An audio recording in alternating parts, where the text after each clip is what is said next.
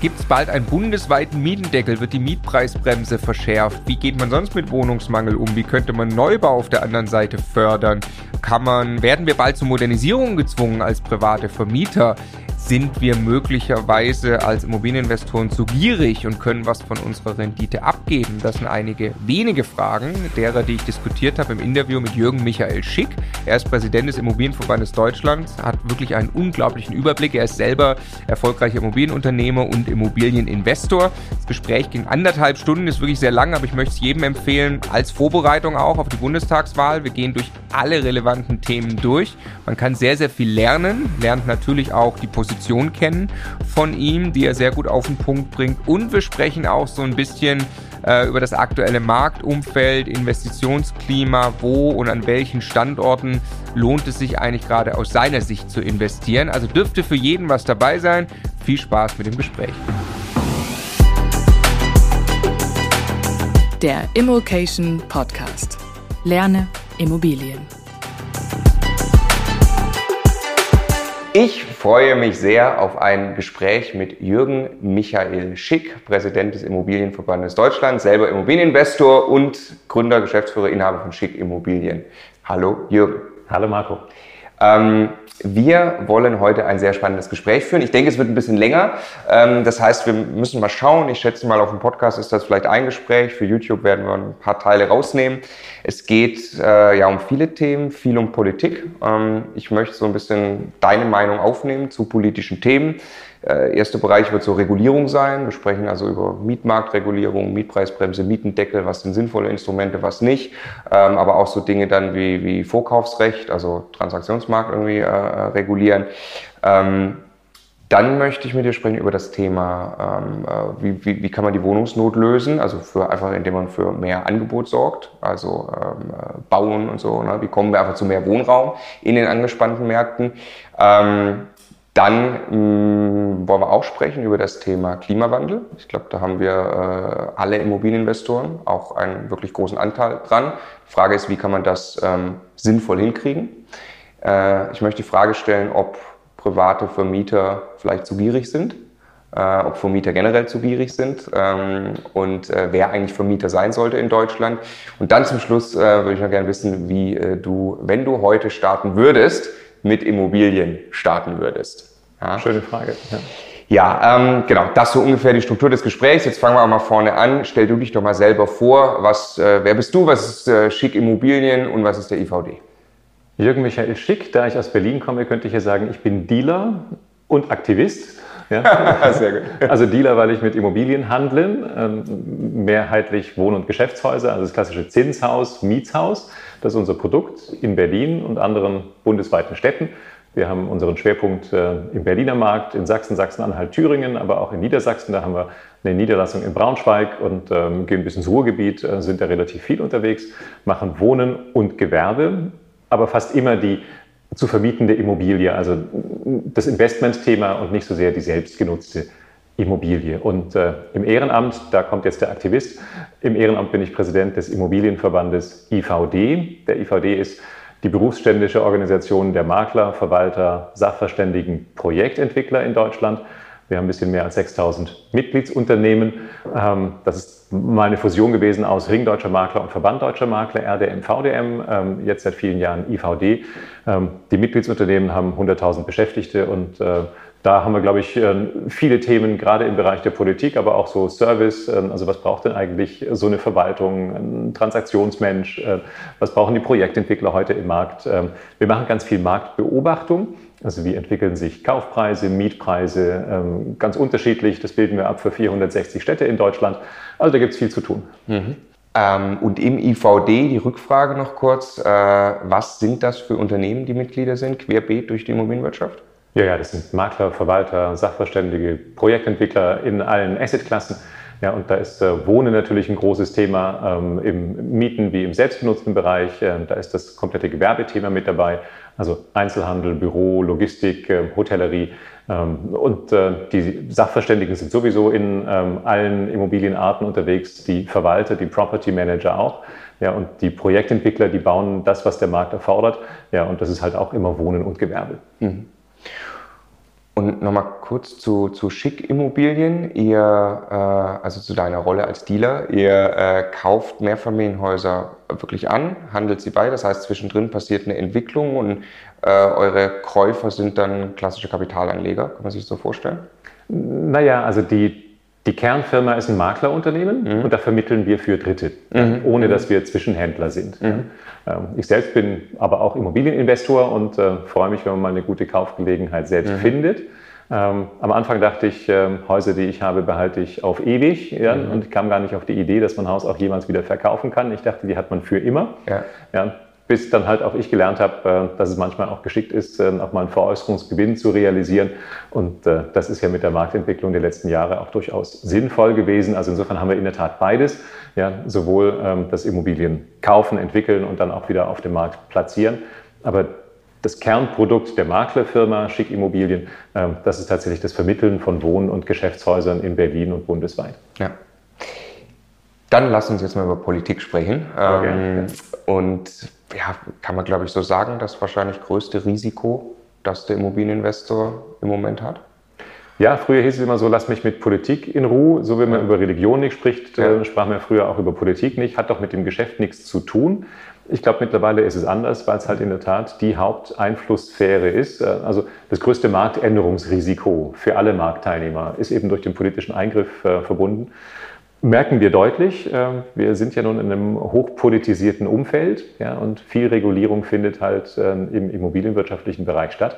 Ich glaube, alle Investoren, die jetzt schon investiert sind oder die morgen eine Kaufentscheidung treffen, die müssen sich halt sehr genau informieren und ähm, also für mich geht es da gar nicht um ein weltanschauliches Bekenntnis, sondern immer um die Frage, was hat das mit mir zu tun? Also vielleicht in meiner Rolle, vielleicht bin ich ja auch Vermieter und Mieter gleichzeitig. Also was kommt da auf mich zu? Ja, ja super spannend. Also es ist eben genau auch das, warum wir gesagt haben, wir wollen Meinungen zu dem Thema einsammeln, weil es mhm. einfach mhm. hochrelevant für den privaten Immobilieninvestor ist. Ähm, du hast gerade schon gesagt, Regulierung. Es ist ja genau das, das eine großes Stichwort. Also ich kann Wohnungsmangel lösen, indem ich mehr Wohnungen baue, zur Verfügung stelle. Ähm, jetzt gibt es aber trotzdem äh, erheblichen Wohnungsmangel, ja beispielsweise in Berlin und dann wird quasi in den Markt reinreguliert. Ähm, fangen wir direkt an mit Mietendeckel. Krasse Regulierung, die jetzt wieder zurückgenommen wurde. Ähm, ja, was sagst du zu dem Instrument? Naja, der Mietendeckel, wie den ähm, die sozialistische Regierung in Berlin etabliert hat, ähm, das war Verfassungsbruch mit Ansage. Mhm. Es war von vornherein klar, dass das mit dem äh, Grundgesetz nicht vereinbar ist. Und deswegen war es ehrlich gesagt auch eine Erleichterung ähm, für die Rechtssicherheit in Deutschland, ähm, dass das Bundesverfassungsgericht ja da einstimmig gesagt hat, äh, der Mietendeckel ist nichtig, also von Anfang an ungültig, weil das Land Berlin eben überhaupt keine Gesetzgebungskompetenz dafür hat. Ja, ähm, an Aber, dem John, glaubst du denn, der ist auch inhaltlich verfassungswidrig? Genau, und an dem Tag der Urteilsverkündung ähm, hätte man erwarten können, dass die Initiatoren sagen, oh Entschuldigung, ähm, da ist uns ein Fehler unterlaufen, ähm, entschuldigt bitte, liebe Mieterinnen und Mieter, dass ihr jetzt erhebliche Nachzahlungen machen müsst, Rechtsunsicherheit erfahren habt, ähm, tut uns leid. Ähm, aber stattdessen hat man ja gesagt, äh, nee, da müssen wir es halt bundesweit einführen. Also da haben ja manche ein bisschen verdutzt reagiert, also mit der Chutzpe haben nicht alle gerechnet. Und jetzt müssen wir ehrlich gesagt mal gucken, was ist denn in diesen anderthalb Jahren des Berliner Mietendeckels passiert? Und äh, neben der Frage, ob das verfassungsrechtlich ging, und jetzt haben wir ja gesehen, es ging nicht, ähm, ist es eben auch die Frage, ist es politisch das richtige Instrument? Also für die Mieter in Berlin hat sich die Warteschlange vergrößert. Die verfügbaren Wohnungen sind deutlich zurückgegangen. Ja, das äh, verfügbare Angebot an Wohnungen hat sich echt verknappt. Ja, der Mangel ist größer geworden. In den Portalen äh, gab es einen riesen Rückgang der verfügbaren Wohnungen. Und äh, sehr krass, auch der Neubau ähm, ging in Berlin richtig in die Knie. Dann haben die Befürworter von diesem äh, Mietendeckel immer gesagt, aber der Neubau ist doch gar nicht betroffen, es geht doch nur um den Bestand. Und haben wir gesagt, na, aber wer will, will denn da neu bauen? Wenn er nicht weiß, ob er morgen vielleicht in so einer ähnlichen Regulierung auch verfangen wird. Dann haben die gesagt, nein, nein, das wird ganz anders. Dann können doch die Investoren, die jetzt nicht mehr in den Bestand gehen, ihr ganzes Geld in den Neubau investieren. Wir haben gesagt, passt auf, das wird nicht passieren. Jetzt ehrlich gesagt ist es nicht mehr so eine Glaubensfrage, sondern jetzt kann man in den Gutachterausschuss Berlin gucken. Und da gibt es eine richtig krasse Zahl. Für das Jahr 2020 hat der Berliner Gutachterausschuss die Grundstücke angeguckt, die verkauft worden sind. Und die Grundstücke, die für den Geschosswohnungsbau, also für den Mehrfamilienhausbau verfügbar waren, die sind richtig eingebrochen. Und zwar um 59 Prozent. Also in der Stadt, wo man dringend neue Wohnungen bräuchte, ja, bricht so ein Markt während des Mietendeckels um 59 Prozent ein. Ja, weil die Leute sagen, also dann wird da halt nicht mehr neu gebaut, dann wird da nicht mehr investiert. Dann gehen wir halt nach Brandenburg oder wir bauen halt Büros oder machen irgendwas anderes ähm, oder verlassen eben auch diese Stadt. Ähm, also das ist die direkte Quittung. Also die Zeche zahlen die Mieter für eine völlig verfehlte Politik. Das war Sand in die Augen streuen. Ähm, ich halte das für ziemlich fatal. Also da spielt man mit den Ängsten von Mietern, aber hat das Problem ehrlich gesagt verschärft und nicht gelöst. Wenn wir das nächste, was es ja, was ja schon länger gibt, ist die Mietpreisbremse, etwas sanfter als der Mietendeckel, der ja wirklich extremer Eingriff war, ja dann auch, also wirklich, man musste ja Mieten absenken und so. Ähm, was denkst du über die Mietpreisbremse und wo, vielleicht kannst du mal kurz erklären, wie sie funktioniert und wo sie, wo sie steht gerade aus deiner Sicht? Naja, als die Mietpreisbremse eingeführt wurde, hieß es ja, ähm, das soll dienen, um der Politik eine Verschnaufpause zu geben, um den Neubau anzukurbeln. Da haben wir gesagt, naja, ähm, sind wir eher skeptisch, ob diese fünf Jahre wirklich so genutzt werden, ähm, den Neubau auf Trab zu bringen. Und äh, diejenigen, die die Mietpreisbremse befürwortet haben, ähm, die sind ja eindeutig auf der Regulierungsseite und hatten nicht so den Bauturbo im Auge. Und äh, ursprünglich sollte die Mietpreisbremse ja befristet werden auf fünf Jahre. Wir haben damals schon in der Diskussion gesagt, das wird nimmer mehr fünf Jahre dauern. Also wenn das Gesetz einmal da ist, wird es garantiert äh, um weitere fünf Jahre und dann weitere fünf Jahre verlängert werden. Und genauso ist es ja auch gekommen. Ja, und wie jede Regulierung stellt man dann fest, Regulierung löst ja nicht das Mengenproblem. Also wir haben ja zu wenig Wohnungen. Ähm, dann gibt es ja natürlich die Möglichkeit äh, zu sagen, die wenigen Wohnungen, die wir haben, die machen wir im Preis billiger aber deswegen haben wir immer noch zu wenige Wohnungen. Ja? Und äh, deswegen ist es eine direkte Schlussfolgerung. Ähm, also wenn die Regulierung nicht funktioniert, dann muss man sie verschärfen, ergänzen, erweitern. Also das ist eine Reg Regulierungsspirale, die sich daraus regelmäßig ergibt. Und äh, das ist eine Diskussion, die führen wir ja nun seit vielen Jahren in Deutschland sehr leidenschaftlich. Also wie lösen wir dieses Mengenproblem? Manchmal versuche ich eine Diskussion zu erklären, das ist so, wie wenn 100 Leute schlafen wollen und man hat nur 80 Betten. Mhm. Ja, mhm. dann, äh, klar kann ich die 80 Betten im Preis billiger machen, aber dann haben 20 immer noch kein Bett, in dem sie schlafen können. Ja, dann kann man den Leuten sagen, na gut, ihr könnt ja vielleicht auch zusammen in Bett gehen. Äh, das, das, ist dann auch nett, aber das hat dann andere Nebenfolgen. Aber das löst das Mengenproblem nicht. Ja? Also das Einzige, was hier helfen würde, ist, ähm, für zusätzliche 20 Betten zu sorgen, dann können alle schlafen. Ja, also man muss es ja manchmal sehr plastisch und einfach machen. Also die Problemlösung, wenn man ein Mengenproblem hat, ist nicht auf der Preisseite, sondern wir müssen für eine Angebotsausweitung sorgen. Also sprich für das Bauen, also schneller, mehr, günstiger bauen für alle Einkommensschichten. Das würde zu einer Entlastung führen. Und ehrlich gesagt, ähm, das ist jetzt auch keine Privatmeinung Jürgen Michael Schick, sondern das mittlerweile sieht man bundesweit. Denn bundesweit hat das mit dem Neubau ja ziemlich gut funktioniert, muss man ehrlicherweise sagen. Ähm, also heute werden doppelt so viele Wohnungen neu errichtet jedes Jahr wie vor zehn Jahren. Mhm. Ja, und das ist ja ein Erfolg. Ja? Also wenn man festgestellt hat, es gibt einen Mangel, jetzt werden doppelt so viele Wohnungen ähm, errichtet ähm, ähm wie vor zehn Jahren, also 300.000 Wohnungen.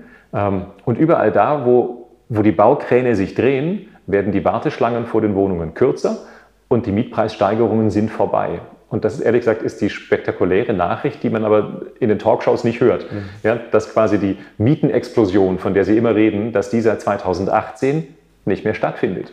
Also egal welche Quelle wir fragen, alle sagen, seit 2018 geht die Mietpreisentwicklung deutlich nach unten.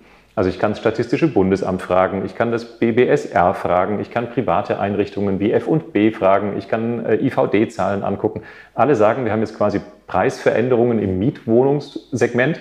Äh, naja, die sind so in Höhe der Inflationsrate, mhm. auch bei Neuvermietungen.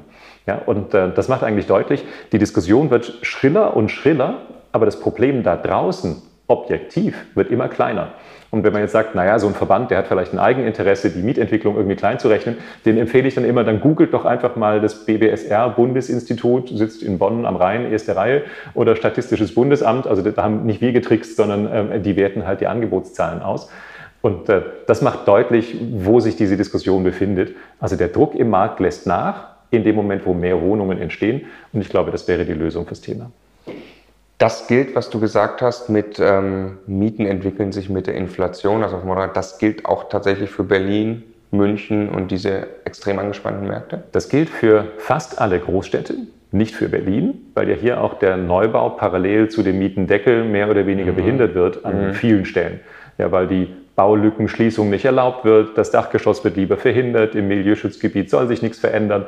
Ja, wir haben ganz viele Brachflächen, ähm, für die, die sich in Berlin auskennen. Da gibt es eine Elisabeth-Aue, da könnten viele tausende Wohnungen entstehen. Oder der ehemalige Berliner Flughafen Tempelhof, äh, den man ja kennt, der ist jetzt eine zu betonierte Brachfläche. Da könnten gerne sozial vergünstigte Wohnungen am Rand entstehen. Bleibt immer noch ein Riesenspielplatz in der Mitte. Ja. Ja, aber das alles ist politisch nicht gewollt. Also da steht man auf der Leitung, was den Neubau angeht. Also Berlin ist die große Ausnahme. Aber in allen anderen Städten, ja, da ist es zum Teil so, dass sich in den Großstädten die Mietentwicklung sogar unterhalb des Bundesdurchschnitts abspielt. Und das ist ja schon spektakulär. Früher hätte man immer gedacht, in den Großstädten ist es besonders teuer. Und F&B, so ein Forschungsinstitut, hat gerade gesagt, von den 50 teuersten Städten in Deutschland sinken in der Hälfte die Mieten. Krass. Und das hörst du in der Talkshow natürlich nicht. Hm. Ähm, wir kommen gleich noch zum Thema Bauen oder wie viel Wohnungen brauchst. Ich würde also das auch nochmal versuchen, gleich äh, mit dir gerne zu, zu quantifizieren, eben, mhm. dass man sieht, okay, wie haben wir überhaupt auch in Kombination mit Demografie natürlich, laufen wir weiter in eine Verschärfung oder eine Entspannung des Problems. Ähm, vorher noch ein bisschen zu den Regulierungsthemen oder, oder ein Thema, was wir haben, ist Mietspiegel. Ähm, auch da gibt es ja in den Wahlprogrammen Vorschläge, das anzupacken. Extremster Vorschlag ist zu sagen, der wird dann auf 20 Jahre äh, äh, rückwärts berechnet jetzt. Was passiert, wenn man sowas macht? Ja, das haben wir gerechnet. Also da geht es um diesen Betrachtungszeitraum zur Ermittlung der ortsüblichen Vergleichsmiete. Mhm. Also eigentlich müssen wir das jetzt nicht auf Englisch machen. Ich wüsste gar nicht, wie man das übersetzt. Das ist typisch deutsch, ja. Also Betrachtungszeitraum zur Ermittlung der ortsüblichen Vergleichsmiete. Ähm, ja, es geht um diese Mietspiegelwerte. Und früher war es so, dass ähm, in diese Vergleichsmiete Mietverträge einfließen, die in den letzten vier Jahren abgeschlossen worden sind oder wo es Mieterhöhungen gab. Ja, und dann ist es vor anderthalb Jahren ähm, erweitert worden auf sechs Jahre Betrachtungszeitraum. Das ist der jetzt gültige ähm, Zustand. Und weil, ähm, Achtung, die Mietpreisbremse ja verschärft werden soll und die Ausnahmetatbestände alle abgeschafft werden sollen. Das ist ja der Wille in den gleichen Parteiprogrammen, um die es da geht. Also die drei Parteien links der Mitte, die fordern eine Verschärfung der existierenden und schon verschärften Mietpreisbremse jetzt nochmal. Und da kommt es maßgeblich bei der Neuvermietung auf die Vergleichsmiete an. Und deswegen ist diese Vergleichsmiete jetzt auch bei diesem Betrachtungszeitraum so wichtig. Also wenn ich die zur ähm, zur, zur äh, zentralen äh, Funktion mache für die Neuvermietung, was ist die zulässige Miete bei Neuvermietung? Dann habe ich natürlich auch als Regulierer ein Interesse daran, diese Vergleichsmiete nach unten zu ziehen. Und deswegen die Idee, diesen Betrachtungszeitraum weiter auszuweiten, also immer mehr alte Mietverträge damit einzubeziehen, weil man dann halt das Niveau nach unten zieht. Das ist auch sozialpolitisch sozusagen der, der Wunsch. Je mehr alte Verträge da reinfließen, umso niedriger wird das Vergleichsmietensystem und umso niedriger wird auch die nächste Neuvermietung. Ja? So ist ja der Gedankengang. Und jetzt äh, sagt die SPD, nee, sechs Jahre, was wir gerade beschlossen haben, das soll nicht mehr gelten, das wollen wir jetzt auf acht Jahre ausweiten. Und die Grünen sagen 20 Jahre Betrachtungszeitraum und die Linken sagen unendlich. Also alle Mietverträge. Das wusste ich gar nicht. ja, ja, also es, es gibt, gibt, halt immer eine Eskalation. Und äh, was würde das bedeuten, wenn der Betrachtungszeitraum bei 20 Jahren liegt? Das haben wir mal rechnen lassen durch ein ähm, Institut, das heißt Center for Real Estate Studies, CRESS, ähm, an der DIA in Freiburg. Ähm, und die haben ziemlich klar ausgerechnet, dann würde die Vergleichsmiete um 25 Prozent auf sozusagen mit einem Federstrich um 25 Prozent sinken. Also die Vergleichsmiete, die Neuvermietung um 25 Prozent mit einem Federstrich nach unten. In einzelnen Städten würde sich die Miete, wie in Potsdam zum Beispiel, um bis zu 30 Prozent nach unten bewegen. Was heißt das für den ähm, Eigentümer einer einzelnen Eigentumswohnung? Na, das ist eine, eine absolut verheerende Substanzvernichtung. Ja? Also dann ist dein Multiplikator, ähm, rechnet es auf deine Jahresmiete, macht den Multiplikator 10, 20, 30-fach drauf. Dann ist so eine Eigentumswohnung mit, mit dieser einzelnen Maßnahme 30, 60, 90.000 Euro weniger wert, eine einzelne. Ja, also das ist ein so drastischer Eingriff ähm, in den Mietmarkt, ähm, das klingt so unspektakulär, weil es halt um die Vergleichsmiete geht und den Betrachtungszeitraum. Es klingt so technisch, aber hat natürlich eine fundamentale Auswirkung auf die Frage, wie denn so eine Wohnung vermietet werden kann. Es gibt aber auch noch eine inhaltliche Kritik. Also die Vergleichsmiete dient ja dazu, dass wir einen Mietspiegel herstellen. Also Spiegel ist ja ein Abbild von, von Wirklichkeit. Nun kann es nicht immer Stand heute, Tag aktuell den Markt abbilden, sondern es ist immer so ein, so ein Betrachtungszeitraum, schon klar. Deswegen spricht man im Mietspiegel eigentlich von so einer modifizierten Marktmiete. Aber wenn die das machen, dann ist es keine modifizierte Marktmiete, sondern dann ist es eine manipulierte Marktmiete. Ja, weil man dann quasi mit dem Mietspiegel versucht, den Markt zu machen. Ich glaube, so ein Mietspiegel soll den Markt abbilden, ihn aber nicht machen. Und das ist jetzt die Diskussion, die wir führen. Und äh, das wird aber als sozialpolitisches Instrument verstanden, weil man natürlich weiß, dass man damit äh, das Mietniveau ganz schön nach unten dirigieren kann. Ich glaube ehrlich gesagt, dass dann die Mietspiegel völlig ihre Funktion verlieren, nämlich das Befriedungsinstrument. Also da kann ein Mieter und ein Vermieter sich auf diese Mietspiegel ja auch nicht mehr verlassen, ja, wenn er einfach willkürlich manipuliert worden ist, so dass er halt sozialpolitisch passt. Also man kann ja das politische Ziel haben, dass die Mieten sinken sollen, aber dann muss man sich ein anderes Instrument überlegen, aber bitte nicht mit dem Mietspiegel. Mietspiegel auf sechs Jahre, wie es jetzt gerade ist, das wäre dann okay, dann funktioniert er, dann ist gut, kann man das naja, wir haben das äh, kritisiert, als das zum 1. Januar 2020 ähm, schon äh, ja erweitert wurde von vier auf sechs Jahre, ähm, weil die Intention ja auch klar mhm. war. Das Thema ist immer, ähm, wie kann man das Mietniveau äh, nach unten äh, dirigieren. Ja, und ich glaube einfach, ähm, dafür sind diese Mietspiegel nicht da. Ja, also wir, wir müssen andere Instrumente finden, ähm, wenn man Mietenpolitik betreiben will, aber eben nicht innerhalb dieses Vergleichsmietensystems. Also ich weiß nicht, welchen Spiegel du hast äh, im Badezimmer, wahrscheinlich den, der dich ähm, heute früh beim Zähneputzen gezeigt hat. Ja, also wenn ich einen Spiegel hätte, der mich mit meiner Schönheit von vor 20 Jahren zeigt, ja. der wird mir vielleicht auch gefallen, aber der ist halt leider kein Abbild für die Wirklichkeit und deswegen bringt er ehrlich gesagt Mietern nichts und er bringt aber erst recht auch den Vermietern nichts. Ja, das ist dann halt der Versuch einer, einer Mietspiegelmanipulation. Über den Begriff ärgern sich dann ähm, die Befürworter von, von diesem Instrument immer, wenn man das so sagt, aber nichts anderes ist es ja. Hast gerade gesagt, man, äh, wenn man Mietenpolitik betreiben will, hm. sollte man überhaupt Mietenpolitik betreiben? Naja, das ist ja die Frage, kriegen wir ein ähm, Mengenproblem über Preispolitik gelöst? Ja, also denk an dieses Beispiel mit diesen 80 Betten und den 100, die übernachten wollen. Ähm, es hilft den 20, die kein Bett haben, nichts, dass die 80 verfügbaren günstig sind. Dann haben wir einfach ein Mengenproblem und das lässt sich nur lösen durch eine Ausweitung, sodass wirklich alle, ähm, die jetzt eine Übernachtungsmöglichkeit suchen, auch ein Angebot finden. Hätten wir also jetzt, um in diesem Beispiel zu bleiben, es gibt 80 Betten, 100 wollen übernachten, also hätten wir 100 Betten, dann gäbe es keinen Preisdruck mehr. Ja, und hätten wir 105 Betten, würden die Preise sinken. Also so, glaube ich, ist ziemlich ähm, einfach zu sehen und ähm, wie wir ja im, im, Markt merken, da wo nennenswert Neubau stattfindet, äh, lassen ja auch diese Preissteigerungen nach. Ja, und ähm, in den verschiedenen Städten in Deutschland sehen wir ja, ähm, immer dann, wenn der Bauturbo angeworfen worden ist, ähm, ja, ist diese Preissteigerung auf dem Mietwohnungsmarkt vorbei. Ja, und äh, da gibt es, glaube ich, eine ganz eindeutige Antwort. Ähm, also in der Regulierung sollten wir uns nicht äh, länger bewegen. Mein Vorschlag wäre auch für die nächste Legislaturperiode einfach mal nichts machen einfach mal keine weitere Regulierung. Also wir bräuchten eigentlich so, so eine, ein Regulierungsmoratorium. Moratorium heißt das nur auf Neudeutsch. Einfach mal nichts machen. Ähm, also jetzt haben sich die Regulierer auf diesem Markt so richtig ausgetobt. Ja, der Markt hat sich beruhigt. Jetzt könnte man ja auch sagen, ähm, jetzt konzentrieren wir unsere ganze Aufmerksamkeit auf diese Ausweitung des Angebots, gerne auch für alle Einkommensschichten, gerne auch im sozial vergünstigten Bereich, ja, ähm, sodass es eben genügend Wohnraum für alle gibt. Hältst du sozialen Wohnungsbau für sinnvoll, Sozialwohnungen? Das ist ja nun so eine elegante Forderung, äh, die viele haben, auch Verbände. Ähm, der laute Ruf, wir brauchen mehr Sozialwohnungen. Ich glaube, wir brauchen ein ausreichendes Angebot an Wohnungen für alle. Das mit dem Sozialwohnungsbau, das halte ich für ziemlich zweischneidig aus zwei Gründen. Wer, wer Baukosten subventioniert, produziert Baukosten. Ja? Und äh, wenn man sich anguckt, wer zieht in diesen sozialen Wohnungsbau ein, das sind die, die begünstigt oder berechtigt sind zum Zeitpunkt der Vermietung. Ja, weil die eine Einkommensschwelle unterschritten haben, ähm, dann sind die berechtigt, da in dieses Haus einzuziehen, aber dann wohnen die da drin.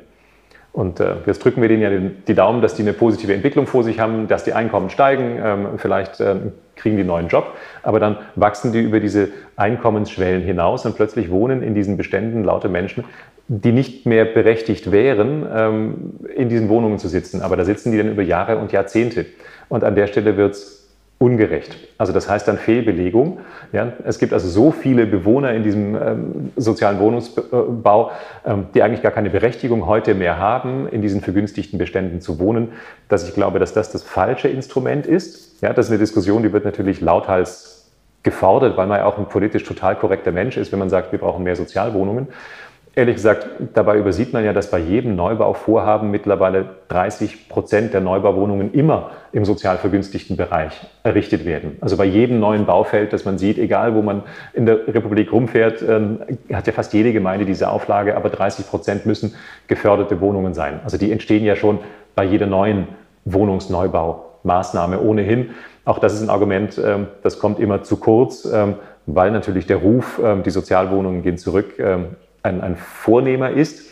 Ich würde mal so sagen, wir müssen mehr das, das Subjekt fördern und weniger das Objekt. Ja? Die Diskussion hatten wir schon vor Jahren und Jahrzehnten. Ehrlich gesagt, da war eine lustige Koalition aus ähm, Mietervertretern und Baulöwen. Damals hießen die Projektentwickler noch Baulöwen oder Bauträger. Die haben beide nach der ähm, Förderung für den sozialen Wohnungsbau gerufen. Ja, die einen haben die Taschen voll bekommen und den Mietervertretern war es auch recht. Ja? Und das war eine unheilige Allianz, weil die ehrlich gesagt auch in den 90er Jahren für ein Überangebot gesorgt haben.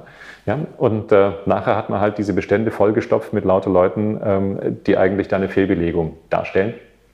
Also wir sollten den Menschen helfen, die sich nicht versorgen können, über Wohngeld, über eine individuelle, eine Subjektförderung. Ja, das trifft dann und äh, in dem Moment, wo ich dann auch keine Berechtigung äh, mehr habe, eine Förderung zu kriegen, dann entfällt die auch. Das ist dann messerscharf. Ja, und dann haben wir, glaube ich, weniger Fehlallokation das denke ich wäre das bessere Instrument.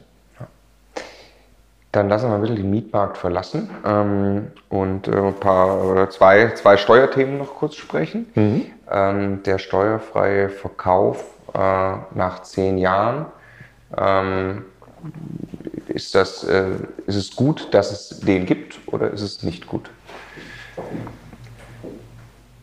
Dieser Paragraph 23 Einkommensteuergesetz, den gibt es ja nun seit vielen Jahren und viele ähm, Eigentümer haben sich ja auch daran gewöhnt, ähm, dass sie dieses ähm, Privileg, dass, dass man den Veräußerungsgewinn steuerfrei realisieren kann, nur dann nutzen kann, wenn man eben keinen ähm, Fix and Flip macht, nicht ein Trader ist, nicht schnell eine Immobilie kauft und sie dann schnell wieder verkauft, sondern dass man ein langatmiger, langjähriger Investor ist, sprich mindestens zehn Jahre die Immobilie hat. So war ja der Gedankengang. Ja, und sollen also nicht diejenigen profitieren, die wie an der Börse so Daytrader sind. Das wird man mit einer Immobilie ja eh nicht machen, aber dass also der schnelle Immobilienhandel davon nicht noch begünstigt wird. Also hat man gesagt, das müssen die langfristigen, meistens ja privaten ähm, ähm, Vermieter sein, die da so eine lange Orientierung haben. Ja, das steht jetzt zur Diskussion, weil es ähm, ja in zwei Parteiprogrammen auftaucht, ähm, diesen Paragraph 23 zu streichen. Also ich bin mir ziemlich sicher, dass wir diese Diskussion in der nächsten Legislaturperiode bekommen. Ja, ich weiß nicht, ob das wirklich sinnvoll ist. Ähm, glaube auch gar nicht, ähm, dass das eine nennenswerte Auswirkung auf die äh, Finanzeinnahmen und die Staatskasse haben wird. Aber das, das ist so ein, so ein Gerechtigkeitsthema. Ja, wie kann es sein, dass da heute jemand einen Millionengewinn nicht versteuert? Ja, das ist ja quasi ungerecht. Dass dann andere Gedankengang dahinter steckt. Da hat sich ähm, ein Vermieter zehn Jahre ähm, im sozialen Wohl um seine Vermieter, um seine Mieter gekümmert und hat da eine verantwortungsvolle Vermietertätigkeit ausgeübt. Das wird da ausgeblendet. Ja? Also insofern ist, glaube ich, die Message an alle Investoren, achtet drauf, ähm, auf diese zehn-Jahresfrist. Ähm, das wird ein Diskussionspunkt in der nächsten Legislaturperiode werden, ziemlich sicher. Thema Grunderwerbsteuer. Das äh, ja, gibt es ja Ideen auch, vielleicht einen Freibetrag oder irgendwie zumindest den, den, äh, den Eigennutzer äh, da in irgendeiner Form zu befreien. Ist das eine gute Idee? Naja, Grunderwerbsteuer ist nun der höchste Nebenkostenpunkt, den alle Käufer haben. Ja, und ähm, also die Grunderwerbsteuer ist in den letzten Jahren 28 Mal erhöht worden. Ja, das ist ein, ein solcher Steuerexzess, der da stattfand. Ähm, also von 2% auf 3,5% und ab dann gab es kein Halten mehr als mit dieser Föderalismusreform 1 äh, ja dann ähm, die Hoheit an die Länder überging. Und da ist genau das passiert, was nicht passieren sollte, nämlich ähm, der Steuerwettkampf. Man hört ja immer sonst diesen Steuerwettlauf nach unten, wenn man jetzt den Finanzpolitikern zuhört. Das, was wir in Deutschland erlebt haben, ist der Steuerwettlauf nach oben. Ja? Und ähm, wenn in vielen Bundesländern bis zu 6,5 Prozent ähm, einfach mal weg sind, nur weil man eine Immobilie kauft. Da gab es aber keine Gegenleistung dafür. Ja? Das ist einfach eine, eine Sondermehrwertsteuer. Äh, für nichts. Ja, dann frisst es natürlich auch das knappe Eigenkapital gerade von Selbstnutzern auf. Ja? Und äh, nun betrifft es ja den, den, kleinen Vermieter wie den Selbstnutzer in, in gleicher Form.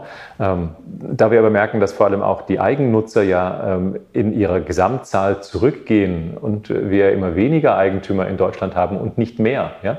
was ich übrigens für einen Skandal halte. Ich habe mein Buch dazu geschrieben, der Eigentumsskandal, ähm, weil in einem der reichsten Länder der Welt ähm, die Zahl der Eigentümer sinkt und nicht steigt. Finde ich krass. Ja? Also finde ich auch, können wir nicht akzeptieren.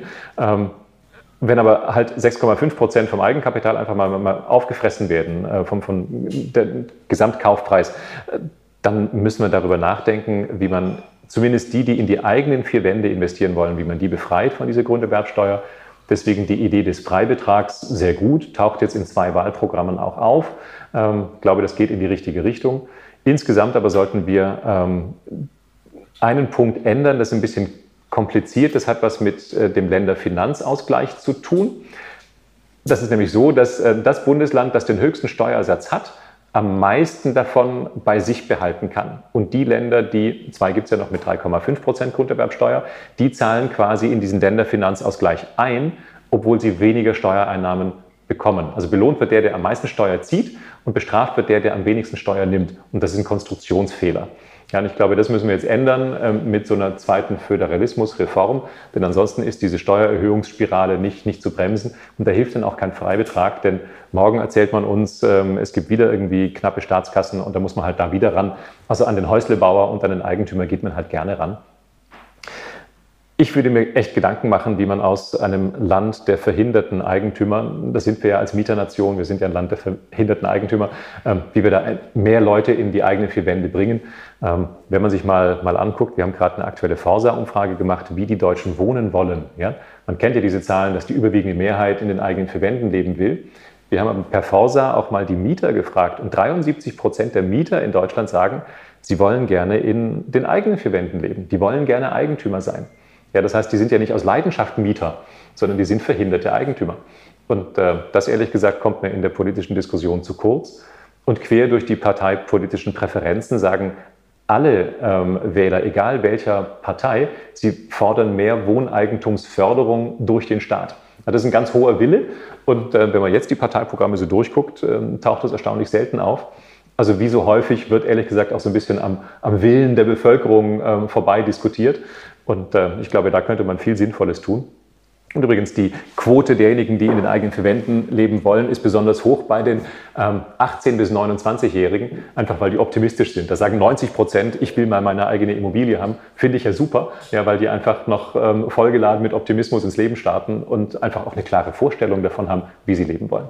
Wo, wo, woran liegt das denn? Was glaubst du, ist das Kernproblem, dass sie nicht Eigentümer werden können? Eigenkapital ist ein Nadelöhr. Mhm. Ja. Ähm, klar, wenn, wenn keine Zinsen mehr, mehr da sind, ist es halt schwierig, Eigenkapital anzusparen. Mhm. Ähm, dann ist es mit Sicherheit ein Thema ähm, Nebenkosten, mhm. großes Thema. Ja, die Politik hat es gerade im Immobilienmaklerbereich ja nun mit der hälftigen Provisionsteilung ein Stück weit angegangen, ja, sodass der Käufer im Zeitpunkt des Erwerbs entlastet wird. Ähm, und sich jetzt der Käufer und Verkäufer die Maklerprovisionen hälftig teilen. Ähm, die Grunderwerbsteuer ist davon äh, völlig unbetroffen, ja, wie gesagt, 28 Mal erhöht. Ähm, das alles sind Punkte. Wir könnten aber, glaube ich, auch eine aktive staatliche Förderung für niedrige Einkommen, für Schwellenhaushalte gut gebrauchen, ähm, damit die, die das als normale Annuität sich theoretisch leisten könnten, dass die aber durch so einen Eigenkapitalengpass durchkommen. Mhm. Ja, da könnte man auch eine Bürgschaft über die KfW sich vorstellen, das wäre sinnvoll. Oder so eine Kreditausfallbürgschaft gibt es äh, in anderen Ländern. Und äh, die Erfahrung zeigt, die wird fast nie benötigt, ja, weil die Leute alles dafür tun, ähm, ihr eigenes Haus äh, zu sichern. Dann gehen sie lieber äh, mit anderthalb Jobs äh, richtig arbeiten, bevor was mit äh, dem eigenen Haus passiert. Aber das wären alles Maßnahmen, mit denen dann auch ein Schwellenhaushalt noch besser finanzierbar ist. Ja, denn die Erschwinglichkeit, die ist ja ehrlich gesagt, auch wenn die Preise nominal gestiegen sind, die Erschwinglichkeit ist immer noch relativ gut in Deutschland. Man hört ja immer, dass die Preise nominal gestiegen sind. Aber wenn man jetzt mal Einkommen, Zinsen und die Hauspreise in Relation zieht, dann ist diese Erschwinglichkeit, die Leistbarkeit äh, nach wie vor relativ günstig. Dann lassen wir jetzt mal die Seite wechseln ja. von jetzt Eingriffen, Regulierung. Ähm, du hast es schon ein paar Mal ja gesagt, äh, also Problem an der Wurzel packen äh, bedeutet eben genug Wohnraum zur Verfügung stellen. Da würde ich jetzt gerne mal reingehen, wie, wie groß ist dieses Problem? Das auch schon anklingen lassen, du siehst es eigentlich kleiner werden. Ähm, wie viel, also es gibt ja auch nicht den einen Immobilienmarkt, muss man wahrscheinlich wieder gucken, Berlin, München, ganz krasse Märkte. Ähm, wie viele Wohnungen fehlen denn? Wie viel entstehen? Wie siehst du das Thema Demografie? Ähm, kannst du uns da mal Einblicke geben? Absolut. Also wir haben bestimmt äh, ganz unterschiedliche Immobilienmärkte. Man spricht immer von dem Immobilienmarkt, ist, wie wir ja alle wissen, natürlich nicht richtig. Es gibt die mit dem Leerstand und es gibt die mit äh, der Knappheit, ähm, schon klar. Ich glaube, wir müssen mehr, schneller und günstiger bauen in den angespannten Wohnungsmärkten. Und äh, jetzt nehme ich mal ein Beispiel. Wie lange braucht es in einer Stadt wie Berlin, einen Bebauungsplan ähm, zu erstellen? Ja, was schätzt du? So ein Bebauungsplan, so ein B-Plan? Halbes Jahr. Ja, falsch. Zweiter Tipp. Zwei Jahre, ich erhöhe. Ja, sehr gut. Nee, du musst zweistellig werden. Ich muss zweistellig werden. Ja, das mich, also um einen Bebauungsplan ähm, zu erstellen, brauchen wir in Berlin zwischen acht und zwölf Jahren. Unglaublich. Ja? Zwischen acht und zwölf Jahren. Andere fliegen da, glaube ich, auf den Mars. Ich habe das nicht nachgerechnet. Aber so lange brauchen wir, um einen B-Plan hinzukriegen. Ja? Ähm, was, glaube ich, viele ähm, auch in der öffentlichen Diskussion gar nicht wissen. Zwischen dem Kauf eines Grundstücks und dem Einzug von Mietern in einen Neubau vergehen ja häufig zehn Jahre. Ja, zwei Jahre sind reine Bauzeit. Und der Rest sind Baustopp, Behördenstreit, Behördenkrieg, ja, weil einfach nichts läuft. Ähm, dann läuft mal eine Zauneidechse übers Feld, dann ist wieder Baustopp, dann ähm, ist äh, wieder eine Langzeiterkrankung auf dem Amt, äh, dann gibt es wieder keinen weiteren Ansprechpartner. Das ist ja die Wirklichkeit. Also wenn wir den Bauantrag jetzt zwar digital aufs Amt schicken können, das geht mittlerweile, muss ich aber danach den Bauantrag in Papierform nachreichen. Also sprich äh, Leitsordner, 24 Kisten in, in der, der Pappkiste dahin tragen. Und das ist natürlich ein Medienbruch im digitalen Zeitalter, der schon echt krass ist. Ähm, also es gibt ganz viele Beispiele, wie das ähm, also schneller gehen könnte. Ja, und ähm, wenn, wenn allein die Bauzeit zwischen Grundstückskauf und Einzug der Mieter zehn Jahre beträgt, erkennt ja jeder, dass man da nicht günstig bauen kann dann haben wir bestimmt auch, wenn wir ehrlich mit uns selbst sind, so ein Auflagenthema. Also wenn unsere Standards und Auflagen, Normen, Vorschriften jedes Jahr steigen. Ja? Also es gibt diesen schönen Spruch, ähm, vor 20 Jahren gab es 5000 Baunormen und Vorschriften, heute gibt es 20.000. Dass man da nicht günstiger bauen kann, fällt jedem augenscheinlich ein. Ähm, jede dieser Normen und Vorschriften hat bestimmt hochkarätige Berechtigungen und es gibt bestimmt viele Leitsordner für jede einzelne, die damit vollgeschrieben worden sind. Aber in der Summe macht das halt das Bauen nicht günstiger. Ja? Ähm, jetzt gibt es so Kommunen ähm, wie Berlin, die sagen zum Beispiel, die vielen Grundstücke, die die öffentliche Hand hat, die gibt es aber für private Projektentwickler nicht. Die kriegen die nicht. Ja, die gehen nur an städtische Wohnungsbaugesellschaften. Aber die sorgen nicht für ausreichend Wohnungsneubau. Ja, also viele Gemeinden ähm, wissen zum Teil gar nicht, wie viele Grundstücke sie wirklich haben. Ja, viele Baubehörden sind ziemlich ausgeblutet. Ja, da sitzen dann ähm, bestimmt fleißige Menschen auf ihren Holzschreibtischen ähm, und haben halt stapelweise diese Akten vor sich und kommen da kaum hinterher. Das ist also zum Teil vordigitales Zeitalter. Ähm, also da gibt es wirklich viel zu tun. Ähm, dann haben wir Bauordnungen, die ähm, von Bundesland zu Bundesland unterschiedlich sind. Also wenn ich ähm, die, die Treppenabstufung ähm, in Hessen und in Rheinland-Pfalz nicht gleich bauen kann, sondern quasi überall einen anderen Bauantrag einreichen muss, dann macht es ja schon deutlich, äh, dass Bauen schon eine sehr komplexe Angelegenheit in Deutschland ist. Ich glaube, da geht sehr viel schneller, günstiger, einfacher. Unser Vorschlag wäre, wir brauchen wieder so eine Art runden Tisch als Bündnis für bezahlbares Wohnen und Bauen. Ähm, da gibt es gute Beispiele auf Bundesebene oder auch in Hamburg zum Beispiel, äh, wo Mieter, Vermieter, Projektentwickler, öffentliche Hand zusammensitzen und da ganz praktische Lösungen finden. Ja? Aber das, worauf sich halt Politik äh, in den letzten Jahren konzentriert hat, war auf dieses Regulierungsthema und ehrlich gesagt nicht auf den, auf den Bauturbo. Ja? Und jetzt nochmal so so ein letzter Punkt. Also jeder Bürgermeister, der sagt, ich habe da ein Baufeld, da sollen neue Wohnungen errichtet werden. Jeder Bürgermeister, der das vorschlägt, weiß eigentlich, dass er nicht nochmal gewählt wird. Mhm. Ja, not in my backyard. Also dieses nicht in meinem Hinterhof äh, ist ja so eine Stimmung, die wir häufig haben. Also die Bewohner in der Stadt wissen, ja, wir bräuchten schon mehr Wohnungen. Ähm, Im Grundsatz stimmt das, aber bitte nicht in meinem Hinterhof. Ja, not in my backyard. Und äh, wenn es so ist, dass alle sagen, naja, also grundsätzlich wäre ja so ein bisschen Neubau schon ganz gut, brauchen wir ja auch, aber bitte nicht in der direkten Nachbarschaft, ähm, dann wird es halt wirklich schwierig. Also wenn jeder Projektentwickler erstmal lange Jahre äh, der Bürgerbeteiligung heißt es, also sprich der Prozessverschleppung hat, nur weil mein Balkon ähm, zur Brache, wo nichts stand, äh, gegenüberreicht äh, und da soll jetzt was Neues entstehen und dagegen habe ich natürlich was, wenn mein Balkon bisher sozusagen freien Blick hatte, dann macht das ja deutlich, dass ehrlich gesagt auch die normalen Bürger gefragt sind, ähm, damit umzugehen. Also wir brauchen so eine Neubaukultur, nenne ich das mal. Da muss die Politik sagen, wir wollen das, wir wollen eine wachsende Stadt da wo es Knappheit gibt. Ähm, aber auch die Bewohner müssen sagen, ja, das akzeptieren wir, dass wir eine sozialverträglich wachsende Stadt sind. Ich glaube, da müssen wir auch ehrlich mit, mit uns bleiben. Ja, ähm, also viele Kommunalvertreter sagen, das ist ein echt krasses Problem. Ja. Sind denn grundsätzlich mal genug Flächen da in Städten wie Berlin, München und so? Kann ich da so viele Wohnungen errichten, wenn das jetzt alles easy möglich wäre, schnell genehmigt wird, effizient gebaut wird? Würde man es hinkriegen? Naja, das ist schon eine sehr gute Frage. Das ist bestimmt von Stadt zu Stadt sehr unterschiedlich. Ja? Also in äh, München ist es bestimmt schwierig, sich weiter auszudehnen. Also München ist äh, flächenmäßig ziemlich zugebaut. Also in München muss man sich Gedanken machen, wie weit geht man in die Höhe. Da gab es ja noch bis vor kurzem ähm, den Beschluss, nicht höher als die Kirche bauen zu dürfen. Ja, das ist ja jetzt ähm, auch modifiziert worden. Also eine, Stadt, die zu Ende gebaut ist, oder denk an eine Stadt wie Stuttgart unten im Kessel, die kann natürlich nicht wachsen, wenn dann rechts und links der Hang ist. Ja, es ist klar, die wachsen halt an den Rändern. Ähm, also das ist ein eigenes Thema. Eine Stadt wie Berlin, wo man an einer Brache nach der anderen vorbeifährt, fragt man sich ja, warum haben die eigentlich Wohnungsknappheit? Also das versteht man einfach nicht, wenn man hier vorbeifährt, ähm, an, an so viel märkischem Sand, wo was Schönes entstehen könnte. Ja, also hier wird ja auch viel neu gebaut, aber immer noch unterhalb dessen, was jetzt prozentual in anderen Städten ähm, errichtet wird. Also Frankfurt oder Hamburg bauen mehr Wohnungen pro 10.000 Einwohner. Ja? Ähm, also Grundstücke äh, sind schon das Thema, ähm, dass man sie im Markt identifiziert, ähm, dass man sie dem Markt zur Verfügung stellt. Und äh, da, glaube ich, äh, bräuchten wir eine aktivere ähm, zur Verfügungstellung ähm, zum Markt und für den Markt. Viele Gemeinden wollen ehrlich gesagt auch gar nicht so richtig wachsen, ja, weil die sagen, das sind dann auch Folgekosten. Ja, also wenn ich jetzt eine neue Siedlung habe, dann brauche ich eine neue Straße, brauche ich einen Kindergarten, brauche ich ein Schwimmbad. Also Infrastruktur Folgekosten.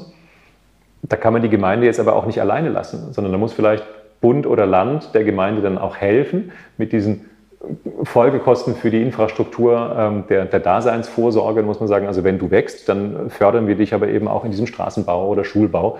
Also das hängt wirklich sehr engmaschig miteinander zusammen.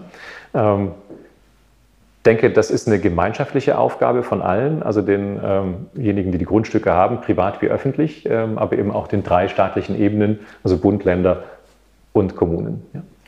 Aus Interesse kurz München, vielleicht eine blöde Frage, als Stuttgart, Kessel, klar, äh, ja. Grenze. Warum kann München sich nicht einfach weiter ausdehnen? Was limitiert dann so eine Stadt noch weiter nach außen zu gehen? Das Ortsschild. Ne? Und dann kommt irgendwie die, die Umlandgemeinde und, äh und, und, dann, dann müsste ich quasi hingehen und das, da gehört einfach, äh, das gehört nicht mehr der Stadt München, der Boden, der dort ist. Den könnte die Stadt München versuchen zu kaufen, aber es geht nicht, weil das gehört dann gehört es halt schon der nächsten Gemeinde. Ja. Genau. Und ähm, das ist ja, glaube ich, ähm, in, in, vielen Großstädten so das Thema, dass, dass die Umlandgemeinden ähm, zum Teil bereit sind, ähm, ähm, da zu wachsen. Manche wollen das aber einfach auch nicht. Ja? Ähm, auf der anderen Seite die Gemeinden, die im Speckgürtel um die Großstädte wachsen, die übrigens ziehen ja meistens auch die Steuerzahler an. Mhm. Ja, also weil dann die Familien zum Beispiel, die dann vielleicht Doppelverdienerhaushalte beinhalten, die wohnen dann da, die zahlen dann auch da ihre, ihre Steuern und nicht mehr in der Kernstadt. Also das ist eine, eine Diskussion, ähm, die wir in vielen deutschen Städten äh, führen, übrigens auch mit den Verkehrswegen. Also ist die Infrastruktur ausreichend, also ist der ÖPNV-Anschluss ähm, ausreichend, komme ich da mit Bahn und Bus ähm, entsprechend hin. Ähm, also da müssen wirklich äh, die Kernstadt und die Umlandgemeinden verzahnter miteinander auch so eine Regionalentwicklung machen. Das ist jetzt so raus aus unserem reinen Immobilienbusiness, aber ehrlich gesagt, das ist Wirklichkeit ähm, für alle diejenigen, die in irgendeinem Stadtrat sitzen und sich Gedanken machen, wie kann meine Stadt ein bisschen wachsen. Also wer da Lust hat, ähm, sich in seiner Gemeinde zu engagieren, der ist herzlich eingeladen, das zu machen. Ja, also es ist, es ist, ich finde das sehr interessanter Punkt, weil da liegt ja tatsächlich die Chance, das Problem wirklich zu lösen. Absolut. Wenn man diese, ähm, genau, eine andere Chance. Wie groß ist äh, die andere Chance, quasi so der, der Nachverdichtung im Bestand noch irgendwie Wohnraum zu schaffen, Dächer auszubauen? Ist das wieder in den, in den großen Städten Stuttgart, Berlin, München? Äh, kann das nennenswert beitragen? Ja, Es gab vor kurzem mal eine Untersuchung, dass ähm, wenn man die leerstehenden Dachgeschosse, die nicht ausgebauten Dachgeschosse zu Wohnzwecken ausbauen würde, dass dann über eine Million neue Wohnungen errichtet werden könnten. Ja, gut, das muss man sich dann auch leisten können, dass Deutschland. das funktioniert, deutschlandweit. Ähm, und das ist ja mal eine Ansage. Ja? Mhm. Also wenn allein dadurch, durch die eine Maßnahme nur Dachgeschosse, ähm, eine Million Wohnungen äh, entstehen könnten. Durch die Lückenschließung, wenn das immer genehmigt werden würde, würde nochmal circa eine Million neue Wohnungen dazukommen. Also da ist schon viel Potenzial da. Ähm, jetzt erleben wir aber ganz häufig gerade in den großen Städten, dass das politisch nicht gewollt ist. Also in den Milieuschutzgebieten oder in den sozialen Erhaltungsgebieten, die es jetzt in Hamburg, in äh, München, in Berlin ganz viel gibt, heißt es ganz häufig, nee, also Dachgeschoss, äh, das kann jetzt nicht mehr ausgebaut werden, weil das ja dann zu einer Aufwertung ähm, der Wohnsituation führt und das ist politisch nicht gewollt. Dann wird da quasi ein, ein Neubau verhindert, obwohl den der Markt ja bräuchte. Der Eigentümer würde es vielleicht gerne machen, aber der kriegt einfach diese Baugenehmigung nicht. Ja, und äh, dann ähm, gibt es ja manchmal lustige Blüten. Also hier in Berlin ähm, hatte man dann ähm, wegen einer Baumschutzverordnung gesagt, äh, das ginge nicht, äh, denn wenn die Feuerwehr kommt, äh, dann äh, muss, äh, damit die anleitern kann, irgendwie der Baum vor dem Haus weg. Ähm, das ging dann nicht. Ähm, klar, jetzt ist der Baum und das Dachgeschoss natürlich irgendwie ein Zielkonflikt. Besonders äh, entlarvend war es dann, als ich gesagt habe, aber wenn es ein sozialer Wohnungsbau ist, dann darf der Baum gefällt werden. Ähm, aber dem Baum ist es egal, ob das oben eine sozial vergünstigte Wohnung ist oder nicht. Also da merkt man schnell, äh, dass wir dann einen Zielkonflikt haben. Ja, und die Politik muss ehrlich gesagt äh, dann eine Antwort geben auf, ähm, wie gehe ich mit so einer Milieuschutzsatzung um und wie gehe ich mit dem Neubauthema um. Was, glaube ich, nicht funktioniert, ist, ähm, in diesen Milieuschutzgebieten alles so zu lassen, wie es sein sollte in der Vergangenheit und gleichzeitig aber auch so eine Weiterentwicklung einer Stadt voranzubringen. Das geht halt nicht. Dann lass uns mal über Demografie reden. Ja. Äh, also ähm, in meinem Kopf ist so, wenn man, wenn man Demografie liest, grundsätzlich erstmal, wenn man nur Geburten äh, und Sterbefälle nimmt, dann werden wir weniger in Deutschland und dann ist die große unbekannte äh, Zuzug und Abwanderung. Ähm, wo es einfach ja unterschiedliche Meinungen dazu gibt, wo das hingeht. Ich habe letztens den ähm, Rolf Buch im Podcast gehört, ähm, äh, der gesagt hat, na, das wird schon noch erstmal eigentlich schlimmer, denkt er. Ähm, was denkst du? In welche Richtung geht das? Na, Demografie und also die Frage, wächst die Bevölkerung und wachsen die Haushaltszahlen? Das müssen wir erstmal auseinanderhalten. Mhm. Also noch wächst die Bevölkerung in ihrer Gesamtquantität. Mhm. Und ähm, selbst wenn die Bevölkerungsentwicklung sich vielleicht stabilisiert auf einem gewissen Niveau, dann wachsen aber nach wie vor die Haushaltszahlen, einfach durch diese Singularisierung, ähm, durch die Zunahme der kleinen Haushalte. Und das wird die nächsten 10, 15 Jahre in fast allen nennenswerten Städten in Deutschland so weitergehen. Und selbst wenn das mal gestoppt ist, dass also die Haushalte und nur Haushalte fragen Wohnungen nach. Ne? Nicht Menschen fragen Wohnungen nach, sondern Haushalte fragen Wohnungen nach. Und wenn ich mehr Ein-Personen-Haushalte habe, dann habe ich mehr Wohnungsbedarf. Ja?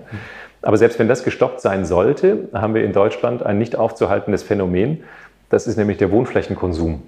Also wir wohnen einfach auf immer mehr Fläche, weil wir es uns leisten können, weil wir das so haben wollen, weil das unser Anspruch ist.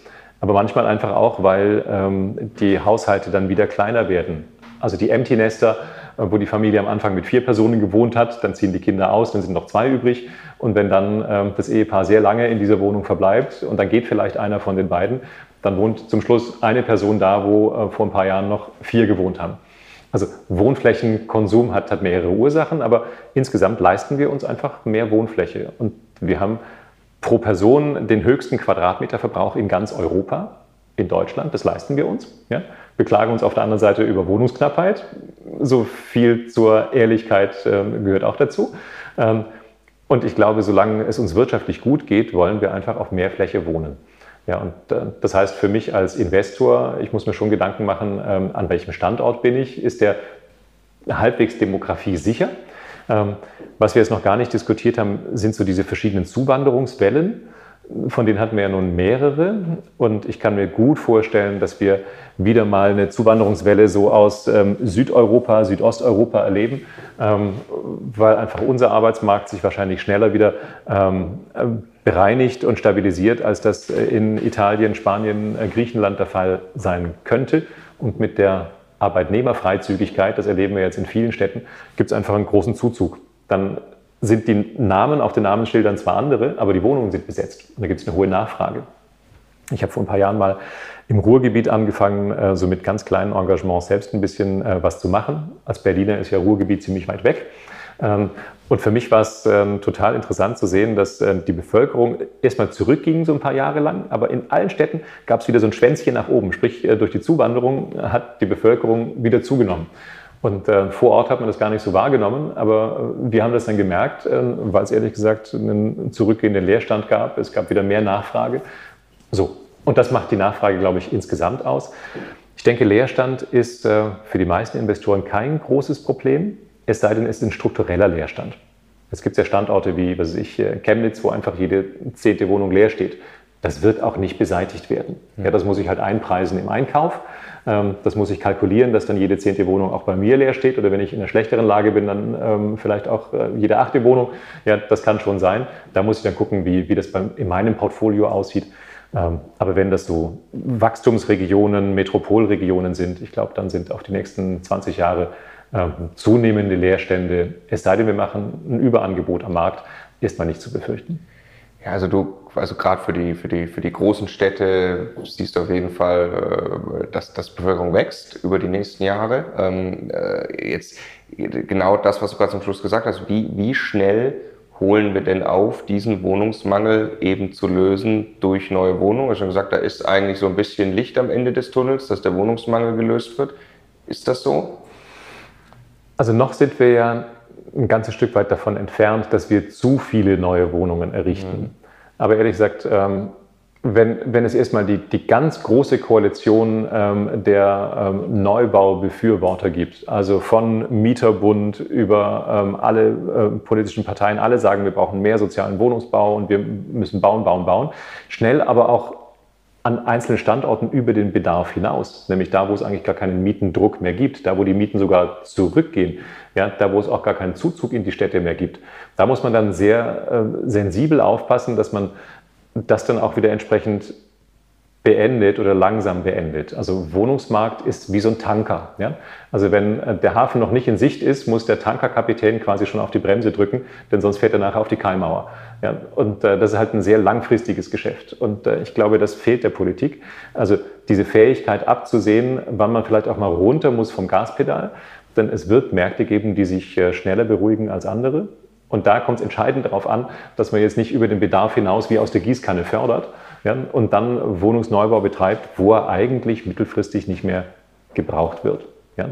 Natürlich ist jetzt jeder, ähm, wenn er sich im Wahlkampf auf die Obstkiste stellt und sagt, Neubau, Neubau, wir machen das, ähm, zunächst mal beliebt. Aber ehrlich gesagt, diese Gemeinden haben keine Freude dran, wenn die strukturellen Leerstand haben. Wir haben das Ende der 90er Jahre ja in weiten Bereichen der neuen und der alten Bundesländer erlebt, was das denn heißt, äh, wenn zu viele Wohnungen leer stehen und äh, die Menschen fehlen, die nachher auch das Hallenbad nutzen und äh, die ganze Infrastruktur am Laufen halten. Ja, bis hin zur Kanalisation, wo dann plötzlich zu wenig Wasser drin war und dann stank es im Sommer, ja, weil einfach zu wenig Wasser verbraucht war, weil es zu groß dimensioniert war, weil zu viele Wohnungen leer standen. Da hat auch so eine Kommune keinen gefallen. Das klingt jetzt so ein bisschen skurril, wenn man das diskutiert, aber das ist gerade mal 20 Jahre her. Da hat man das in Deutschland, weil wir quasi über den Bedarf hinaus gebaut hatten.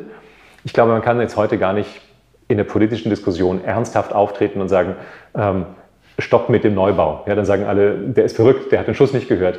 Aber es wird Märkte geben, äh, und das ist jetzt schon erkennbar, ähm, wo wir ein, ein zu viel an Neubau kriegen, wenn wir das unbefristet so weitermachen. Also Förderung mit der Gießkanne war noch nie gut. Ja, und deswegen hoffe ich auf die Weitsicht äh, der Politiker auf allen drei staatlichen Ebenen, aber übrigens auch der Projektentwickler, ähm, dass die dann auch mal erkennen, wann gut ist ähm, Projektentwickler, ähm, die ja nahe an unserer Branche dran sind, spielen diese Party natürlich auch mit bis zum Schluss, muss man auch ehrlicherweise sagen, denn die halten ja dann diese Bestände größtenteils nicht. Die sollen ja dann verkauft werden an irgendeinen, an ein Versorgungswerk, eine Beitragskasse oder so, ja. Und dann haben die halt diesen Bestand. Und äh, da kommt es, glaube ich, auf ein ähm, sehr sensibles Agieren auch von Investoren dann an, zu erkennen, also welcher Markt ist irgendwann mal ausgelastet ähm, und wo kriege ich vielleicht auch ein zu viel an, an Wohnungsangebot. Das heißt, das tust du wahrscheinlich selbst auch für deine eigenen Investments. Du guckst schon genau hin, wo du sagst, oh, das könnte eigentlich sein, dass wir hier in den nächsten Jahren irgendwann übers Ziel hinausschießen, zu viel Wohnungen haben, Klar. dort würdest du nicht investieren. Na, guck, das sehen wir heute zum Beispiel schon in einzelnen Märkten. Denke mal an den sehr teuren Neubau, in dem was so gehobenes oder Luxussegment angeht. Ja, merken wir heute schon, dass da die Preise eigentlich nicht mehr steigen. Ja, weil es da ein, Überangebot gibt, also eine zu geringe Nachfrage und ein relativ breites Angebot. Ja, und ähm, die Knappheit ist eher in diesem mittleren äh, bis äh, bezahlbaren Segment. Ja, aber was wird halt gerne gebaut? Dieses gehobene oder mhm. äh, man sagt gerne Luxussegment. Aber das ist zum Teil eine Überbefriedigung des Marktes, weil es gar nicht so viel Nachfrage gibt. Ähm, da zum Beispiel würde ich jetzt in den allermeisten Städten in Deutschland gar nicht investieren wollen, weil ich das für ein ungeschicktes Segment halte. Es sei denn, man ist Eigennutzer und kauft das jetzt halt, weil einem die Wohnung gefällt. Ja? Wenn man da einziehen will, dann ist es super. Aber ob das als Investment besonders smart ist, ähm, glaube ich nicht. Ähm, da zum Beispiel würde ich persönlich als Investor sagen, dann lieber in dem bezahlbaren, einfachen Segment unterwegs sein. Ähm, da gibt es langfristig die höchste Nachfrage und am wenigsten Befriedigung auf absehbare Zeit.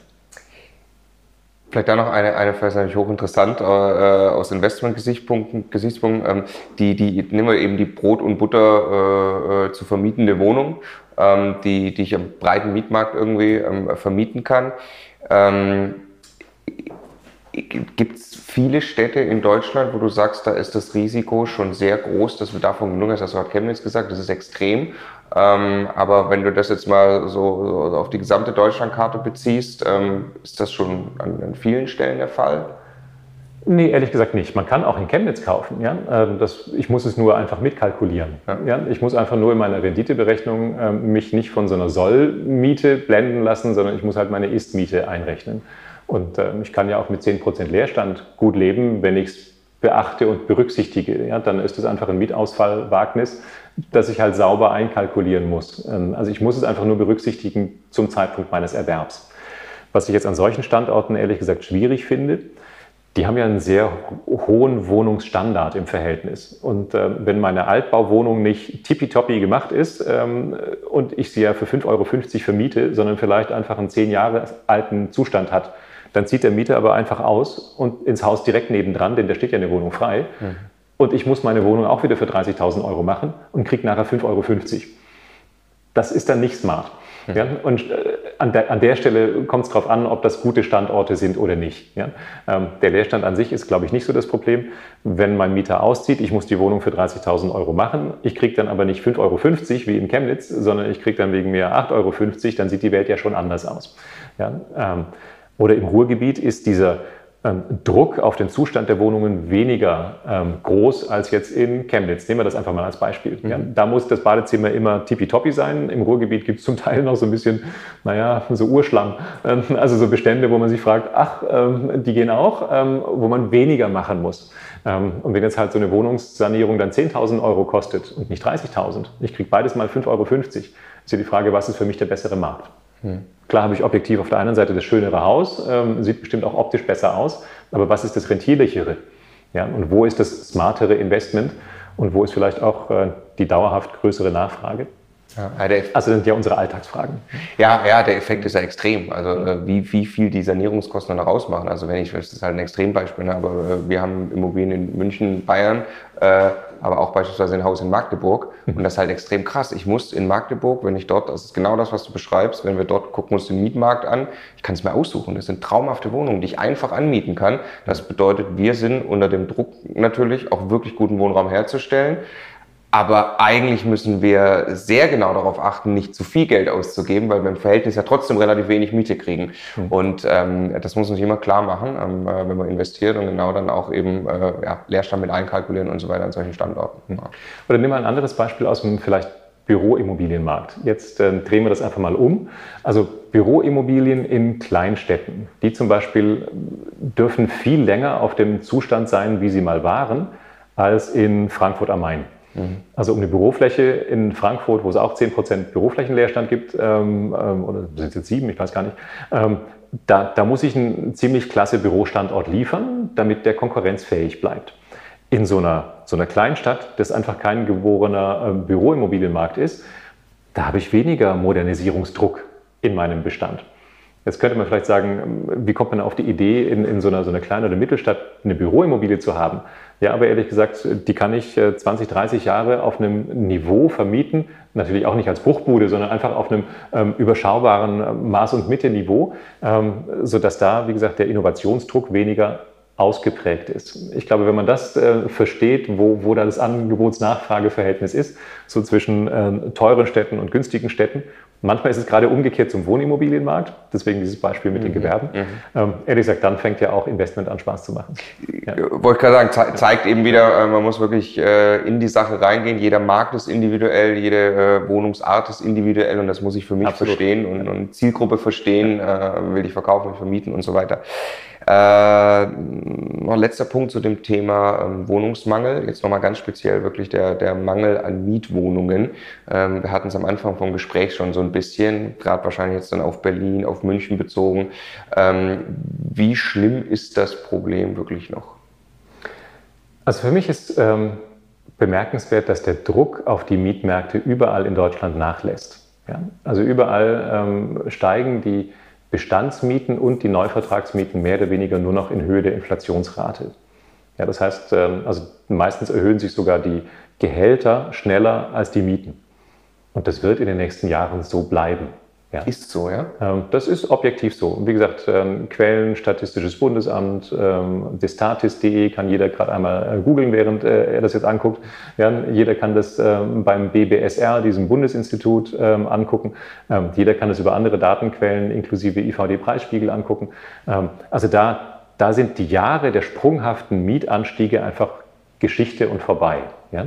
Heißt übrigens auch für Investoren, jetzt nochmal kurz äh, den, den Sidestep äh, zum Kaufen, wenn die Kaufpreise weiter steigen, aber die Mietentgelte vielleicht auch durch politische Regulierung bleiben aber gedämpft oder auch durch eine ohnehin abebbende Marktentwicklung. Und wenn beides zusammenkommt, erst recht, ja, dann ist natürlich diese Schere zwischen Kaufpreisen und Mieten äh, immer weiter auseinandergehend. Das muss man beobachten. Und das ist ja vielleicht ehrlich gesagt auch der, der Zirkelschluss zu der Regulierungsdiskussion auf der einen Seite und ähm, der, der Frage, was, was machen wir denn auf diesen Mietwohnungsmärkten auf der anderen Seite. Also die Regulierung wird immer schriller, wo der Markt sich ehrlich gesagt beruhigt. Ja, wir hätten äh, solche Maßnahmen vielleicht in einer stark steigenden Marktphase ja noch akzeptieren können. Ähm, aber jetzt, wo der Markt sich äh, objektiv beruhigt, ähm, kommt aber trotzdem der Regulierungsfreund ähm, äh, mit seiner Staatsliebe und äh, sagt, ich habe aber da ein Einzelschicksal. Und da gibt es äh, den oder die, die Alleinerziehende und die zahlt 50 Prozent ihres Einkommens für die Miete und das darf doch nicht sein. Und deswegen wird halt ähm, alles nach unten manipuliert. Ja, und das ist natürlich für den Investor ein Thema. Und wenn dann noch eine Beruhigung des Marktzykluses dazukommt, wo aber auf der anderen Seite die Kaufpreise steigen, ja, da wird natürlich auch die Luft ein bisschen dünn, ähm, smarte Neuinvestments zu machen. Und äh, deswegen glaube ich zum Beispiel, dass die nächsten Jahre, die vor uns liegen, mit schmaleren Renditen auskommen als die Jahre, die jetzt zurückliegen. Also da haben wir einfach äh, eine besondere Marktphase erlebt, äh, die sich jetzt auch nicht äh, bedingungslos wiederholen lässt. Ähm, das ist jetzt mal ein Marktzyklus, wo wir wahrscheinlich auch eine Beruhigung erleben ähm, und für Investoren und Käufer es einfach auch mit einer etwas niedrigeren Verzinsung zu tun hat. Deswegen sind Immobilieninvestments immer noch toll und die machen äh, Spaß und die, die sind auch immer noch sehr sinnvoll. Aber wir werden mit einer niedrigeren Verzinsung auskommen müssen. Was denkst du, also ich, ich teile diese Beobachtung auch, was, mhm. was, was denkst du äh, über Speckgürtel, ganz speziell jetzt, wir haben sehr viel in Brandenburg investiert mhm. und äh, dort gefühlt setzt gerade diese Mietentwicklung ein, die man vorher in, in der Stadt gesehen hat. Da habt ihr viel richtig gemacht. Ja, das ist also, ja, Glück gehabt. Aber ähm, äh, das, äh, siehst du auch so, dass die Speckgürtel generell jetzt interessant werden? Dass genau das das Thema ist aus Investorensicht? Ja, beobachten wir seit mehreren Jahren, dass ähm, also diese Speckgürtel um die Metropolregionen ähm, herum, ähm, dass, dass die schneller wachsen als die Kernstadt an sich. Ja, und das ist in Hamburg so, das ist in Berlin so, das ist in vielen anderen deutschen Großstädten so, dass halt diese Umlandgemeinden einen echten Nachholeffekt haben. Und wenn die Mieten so ähnlich hoch sind wie in der Kernstadt oder ein bisschen geringer, aber der Kaufpreis einfach deutlich niedriger vom Einstieg ist, ja, dann macht das natürlich wahnsinnig viel Sinn. Ähm, also insofern, das ist bestimmt ein Thema, was super ist. Übrigens auch aus Investorensicht, viele große Investoren ähm, kümmern sich nach wie vor um die Kernstadt weil auf deren Investitionsradar immer nur ähm, ähm, die, die eigentliche Großstadt steht. Die dürfen aus irgendwelchen Statuten einfach nicht eine Kleinstadt kaufen, was aber dann für ähm, normale Investoren eigentlich eine Chance ist. Also wenn die Großen nicht immer alles wegschnappen, ja, dann hat man vielleicht auch als privater Investor auch da eine Chance. Dann geht man halt direkt ans, ans Ortsschild, ist gefühlt immer noch ähm, Großstadt, Laufweite und die S-Bahn hält da ja auch. Ähm, dann macht man, glaube ich, vieles richtig und hat vielleicht noch einen besseren Marktzugriff, um auch gut kaufen zu können, als das vielleicht in so, so heiß gelaufenen Märkten wie Hamburg oder Berlin der Fall wäre. Ja. Nächstes Thema, äh, Klimawandel. Ähm, der, also ein, ein Drittel der CO2-Emissionen kommt aus dem Gebäudesektor. Jetzt ist, glaube ich, Gebäudesektor schließt sehr, sehr viel mit ein.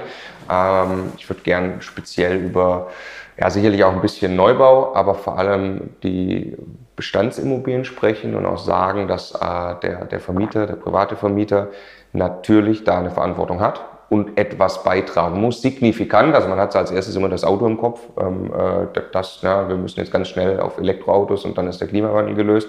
Nee, die Gebäude müssen es eben auch sein. Ähm, jetzt ist es natürlich auf der anderen Seite aber auch problematisch, wenn jetzt äh, wir alle gezwungen werden, Fassaden zu dämmen, ähm, äh, neue Heizungen einzubauen, äh, die sich vielleicht gar nicht rechnen ähm, oder noch nicht fällig sind. Ähm, wie siehst du das, sollte man das machen, dass eben die Gebäude ihren Anteil zum Klimawandel beitragen? Also da hat die Immobilienwirtschaft und jeder einzelne Hausbesitzer schon auch eine Verantwortung. Ja, gar keine Frage. Und äh, der wollen wir uns stellen und der, der müssen wir uns auch stellen. Ob wir jetzt zum Land der Dichter und Dämmer ähm, werden müssen, ja, nach dem Land der Dichter und Denker zum Land der Dichter und Dämmer. Das weiß ich nicht. Also ich habe mir jetzt überlegt, wo wäre Urlaub schön? Ach, Italien, ähm, weil doch da die Häuser so schön sind. Ja? Wenn man sich jetzt vorstellt, dass so eine italienische Kleinstadt ähm, jetzt diese gedämmten Fassaden alle hätte, ja, also da müsste man nicht mehr hinfahren. Also dann wäre es da nicht mehr schön. Und äh, ich glaube, wir verlieren viel von dem europäischen Kulturgut, wenn wir die jetzt komplett in Styropor verpacken. Ja, also dann ist einfach die europäische Stadt an sich irgendwie auch optisch verloren. Ähm, also das muss schon, schon sinnvoll laufen. Also das jetzt alles, diese Häuser, wo dann so viel Fassade danach kommt, das Fenster kommt, ähm, also sieht zum Teil auch grotesk aus. Ähm, ich glaube, das ist nicht der technologisch letzte Stand. Dass wir alle gehalten sind, sinnvolle Investitionen in die energetische Ertüchtigung zu machen. Also Dämmung der letzten Geschossdecke, ähm, Fenster, Heizung, diese Dinge. Ich glaube, das ist dringend notwendig. Ähm, glaube auch, dass das äh, zur langfristigen Akzeptanz meines Wohnungsbestandes sowohl bei den Mietern als auch äh, bei einem Verkaufsfall schon relevant sein wird. Ähm, meine Sorge ist, ähm, dass alle Förderprogramme, wie zum Beispiel diese KfW-Programme, die es gibt, ja aber immer dieses Full Package erfordern. Also ich muss immer alles machen, ähm, auch die Maßnahmen, die eigentlich gar keinen großen ähm, Effekt mehr haben. Ja, und wenn ich nur die fünf wichtigsten Maßnahmen am Haus mache, also Heizung, Fenster, Dämmung, dann kriege ich aber irgendeine so KfW-Förderung nicht, weil nicht alle Einzelmaßnahmen gemacht worden sind. Das ehrlich gesagt ist ziemlich quatschig. Ähm, ich glaube, wir wären besser beraten, ähm, wenn es auch Einzelförderungen gäbe für Heizung und für Fenster. Da erreichen wir, glaube ich, am, am meisten. Ähm, wohin diese Diskussion uns führt, die lässt sich so ein Stück weit erkennen an diesem Streit, wer zahlt die CO2-Kosten im Wohnen. Also die Mieter, die sie verursachen, oder müssen die Vermieter auch die Hälfte der CO2-Kosten der Mieter übernehmen. Da gab es in äh, jetzt der zu Ende gehenden Legislaturperiode ja keine Lösung. Das wird eine Diskussion sein, die haben wir nach der nächsten Bundestagswahl so sicher wie das Amen äh, in der Kirche wieder auf dem Tisch. Macht aber deutlich, äh, dass auch das ein Umverteilungsthema sein wird. Ja, und ähm, es, es, riecht ja schon danach, dass die Auflagen für den Bestand ähm, irgendwann zunehmen werden. Ähm, ob jetzt diese Forderungen im Klimaschutzgesetz sinnvoll sind, dass auf jedem neu ausgebauten Dach ähm, eine Solaranlage, eine Solarthermieanlage, so eine Photovoltaikanlage steht, auch an Standorten, wo es keinen Sinn macht. Das muss man mal sehen. Mir sagte vor kurzem eine Investorin, ähm, wie soll ich eine Gasheizung ähm, in meinem Haus auf der Schwäbischen Alb da oben auf dem Felsen machen? Ja, da geht nur eine Ölheizung, denn da wird einfach keine Leitung hinverlegt. Ja, also es gibt bestimmt auch Fälle, wo es keinen Sinn macht. Also damit mit Maß und Mitte zu agieren, ist, ist denke ich, sinnvoll. Und ich würde sagen, dass wir die ähm, Förderung ähm, aufbrechen müssen, weg von diesem Full-Package-Segment auf ähm, die sinnvollen Einzelmaßnahmen.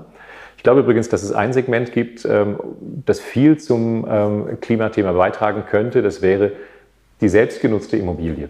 Und die ist ja fast außen vor aus der allgemeinen Betrachtung. Also große Bestände sind ja zum Teil energetisch schon weit ertüchtigt und haben einen hohen ähm, Modernisierungsstand. Ähm, so ein Einfamilienhaus hat es eher nicht. Und die Sanierungsquote, die wir in Deutschland haben, die ist nach wie vor einfach zu gering, in Europa ja ohnehin.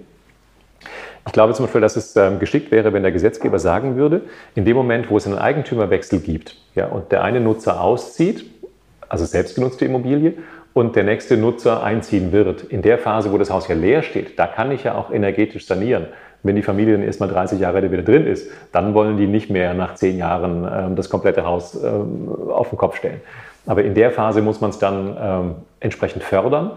Problem, diejenigen, die das Haus kaufen, ähm, na, die, die strecken sich meistens ziemlich bis zur Decke, auch finanziell, bis Kaufpreis, Nebenkosten, Grunderwerbsteuer und so ähm, dann berappt sind. Dann jetzt auch noch teuer energetisch zu sanieren, ist für viele schwierig. Aber an der Stelle zum Beispiel könnte, ich sag mal, so ein Baukindergeld wieder in Frage kommen, dass dann an diejenigen gezahlt wird, die eine energetische Ertüchtigung machen. Das wäre ja mal äh, ein Vorschlag, den hielt ich für sinnvoll, ja, dass diejenigen eine Eigenheimförderung bekommen, die ein Haus kaufen, das steht leer und bevor sie einziehen, machen sie es energetisch fit. Ja, und dass diejenigen dann aber auch eine Förderung kriegen, ähm, das fände ich schon super über die bisherigen Förderprogramme hinaus. Also Baukindergeld könnte man neu auflegen mit so einer Klimakomponente. Ich glaube, das hätte eine sehr hohe Praxiswirkung und ähm, dann könnten ähm, die Besitzer vom Einfamilienhaus wie Vermieter einen sinnvollen Beitrag leisten. Mhm. Äh, eine konkrete Sache noch rausgegriffen aus den, äh, aus den Wahlprogrammen, habe ich bei den, bei, bei den Grünen eben gelesen. Ähm, die Idee ist, bei jedem Eigentümerwechsel einen Sanierungsfahrplan vorlegen und dann ist, glaube ich, irgendwie im nächsten Absatz geht es dann um KfW 40, dass das der angestrebte Standard steht. Jetzt nicht Sanierungsplan direkt auf KfW 40, so direkt steht es nicht drin. KfW 40 verstehe ich, da muss das Haus einmal komplett dann wirklich eingepackt sein. Ähm, Machst du dir Sorgen, dass äh, so, so, sowas kommt und dann auch noch tatsächlich relativ schnell es verpflichten wird, dass ich sowas machen muss, möglicherweise weit über meinen Business Case als Investor hinaus? Ja, na klar. Und ähm, wenn gleichzeitig dann noch die Möglichkeiten der Modernisierungsmieterhöhungen abgeschafft werden, mhm. ähm, respektive weitestgehend reduziert werden, dann wird es natürlich schwierig. Ja? Also die Modernisierungsmieterhöhung ist ja jetzt schon von 11 auf 8 Prozent reduziert worden. Ähm, Jetzt gibt es den Ruf nach ähm, Reduzierung auf 4% der Modernisierungsmieterhöhung, wie das die ähm, SPD fordert. Äh, die Linken sagen ganz abschaffen, also gar keine Modernisierungsmieterhöhung mehr. Ja, und dann ehrlich gesagt ist ja so die Frage, wie soll es denn der Vermieter dann bezahlen? Ich glaube, da gibt es weit verbreitet so das Gefühl, na, der Vermieter hat ja in seinem Keller unten die Goldkiste und in die greift er einfach rein und dann macht er das. Ja, ähm, dass das so nicht ist, vor allem beim privaten Vermieter. Ähm, das hat sich da, glaube ich, noch nicht rumgesprochen. Und äh, dass es da einen Zielkonflikt gibt zwischen Bezahlbarkeit des Wohnens, Klimaschutzzielen und einer fairen Lastentragung zwischen Mieter, Vermieter und Staat. Ich glaube, das ist dringend notwendig, dass wir das nicht aus dem Auge verlieren. Es muss nachher eben auch wirtschaftlich darstellbar bleiben für den Eigentümer. Ja, und diese Vorstellung äh, mit der Goldkiste im Keller, indem man wie Dagobert Duck da einfach reingreift, ähm, ja, ich glaube, das äh, funktioniert so nicht. Vielleicht gibt es die ja, ich habe die bisher nicht kennengelernt. Ja, ja. ja ich habe sie leider auch nicht. Äh, der, äh, ja, ich habe es mal ausgerechnet bei uns für, für zwei Objekte mit der Modernisierungsumlage. Das wäre nämlich noch auch mal ein nächstes Thema gewesen. Ähm, äh, mit den 8 Prozent. Ich habe es einmal für ein, für ein 24-Parteien-Haus, wo wäre es eine neue Heizung und da ist das okay vom Business Case, aber knapp. Und dann habe ich es nochmal gemacht für eine, für eine einzelne Wohnung, wo wir einfach da eine Gasheizung eingebaut, jedes Mal Nachtspeicheröfen ersetzt und so. Also wirklich etwas, was wir haben wollen, alle, auch in Sachen Klima. Ähm, und da ist dann tatsächlich, das amortisiert sich für uns dann in 28 Jahren. Da kann ich gerade wieder die nächste Heizung kaufen. Mhm. Da sage ich ja dann irgendwann tatsächlich, gut, dann mache ich es nicht. Ja, also ähm, halte ich auch für sehr, sehr gefährlich, eigentlich das Instrument weiter einzusetzen. Zumal, wenn es natürlich eine Modernisierung ist, die auch vielleicht dann äh, eine Erhöhung für Mieter, die noch warm mieten, neutral äh, am Ende ausgeht, dann ist eigentlich exakt das, was man braucht. Mhm. Ja. Ja, und jetzt, ähm, ehrlich gesagt, merken wir, dass es auch einen Zielkonflikt gibt, äh, wie gesagt, zwischen der Bezahlbarkeit des Wohnens und dem Erreichen der Klimaschutzziele, die ja nun verschärft werden. Da gibt es bestimmten weiteren Druck, ähm, eben auch auf die Immobilienwirtschaft. Ähm, also da kann man nur zu einer fairen ähm, Kostentragung kommen. Ich glaube auch, ähm, dass wir da ehrlich bleiben müssen in der Diskussion. Also Klimaschutzziele sind teuer. Ja, die kosten, die kosten aber nicht nur den Eigentümer, die kosten auch den Mieter. Ja, und äh, bei der CO2-Bepreisung hat man es ja gerade versucht zu erklären, nein, für dich Mieter wird das gar nicht so schlimm. Überall zahlt der Verbraucher die CO2-Kosten, nur beim Wohnen nicht. Warum? Ja, und äh, also das macht deutlich, ähm, dass wir da noch äh, eine Diskussion vor uns haben. Ähm, ich glaube, da ist jeder von, von uns eingeladen, ähm, damit ähm, Sachverstand und Wirklichkeitsbezug sich in die Diskussion einzubringen. Aber das ist eine Diskussion, die lebt davon, dass sich alle, ähm, die da mit äh, Expertise, Alltagserfahrung äh, versehen sind, dass die sich einbringen. Und ich kann wirklich nur an jeden appellieren, also diskutiert da. Also mit, mit allen, die es betrifft, auch mit Politikern, mit Entscheidern, ähm, in Social Media, bringt euch da ein.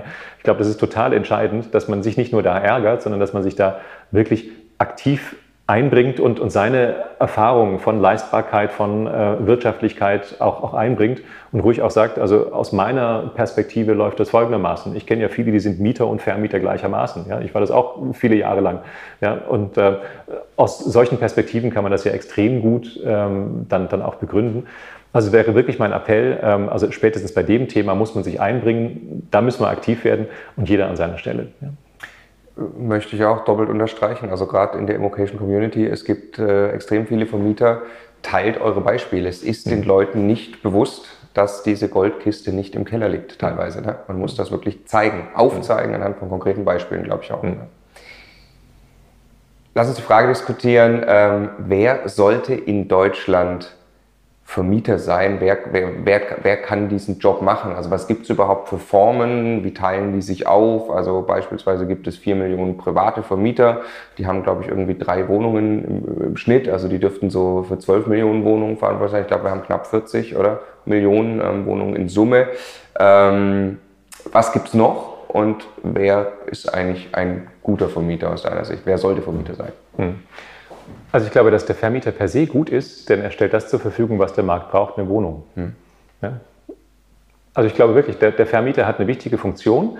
Ähm, es gab übrigens mal ähm, der, der, Herr Scholz, der war mal Bürgermeister in Hamburg ähm, und als er ähm, sich da noch in der politischen Mitte, glaube ich, selbst gefühlt hat, äh, da sagte er dann äh, mal in einer Mieterstadt ähm, wie Hamburg, eine Mieterstadt ist immer automatisch auch eine Vermieterstadt brauchst du beide. Ja? Mhm. Ähm, also ohne Vermieter gibt es kein Mietwohnungsangebot.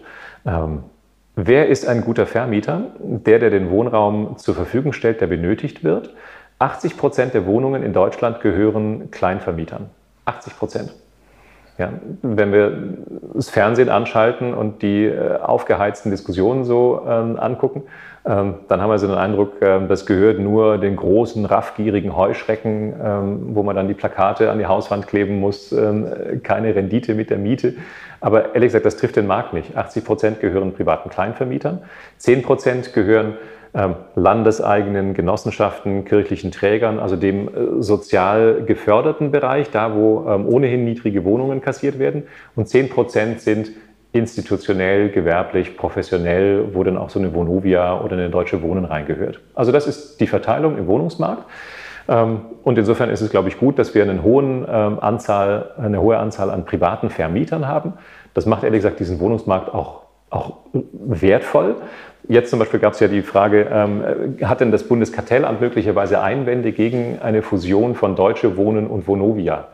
Und ähm, es wurde sehr schnell klar, dass das Bundeskartellamt überhaupt keine Einwände hat, weil deren Marktanteil viel zu gering ist, ähm, weil selbst wenn es ein riesen Wohnungskonzern äh, ähm, wird, ähm, aus den zwei ohnehin ja schon großen Häusern, ähm, aber deren Marktanteil ist äh, nach wie vor einfach selbst in den großen Städten äh, wie Berlin unterproportional klein. Ich glaube, ein Vermieter sollte früh anfangen mit seiner ersten Wohnung. Und äh, ich glaube, die allermeisten äh, Vermieter fangen zu spät an.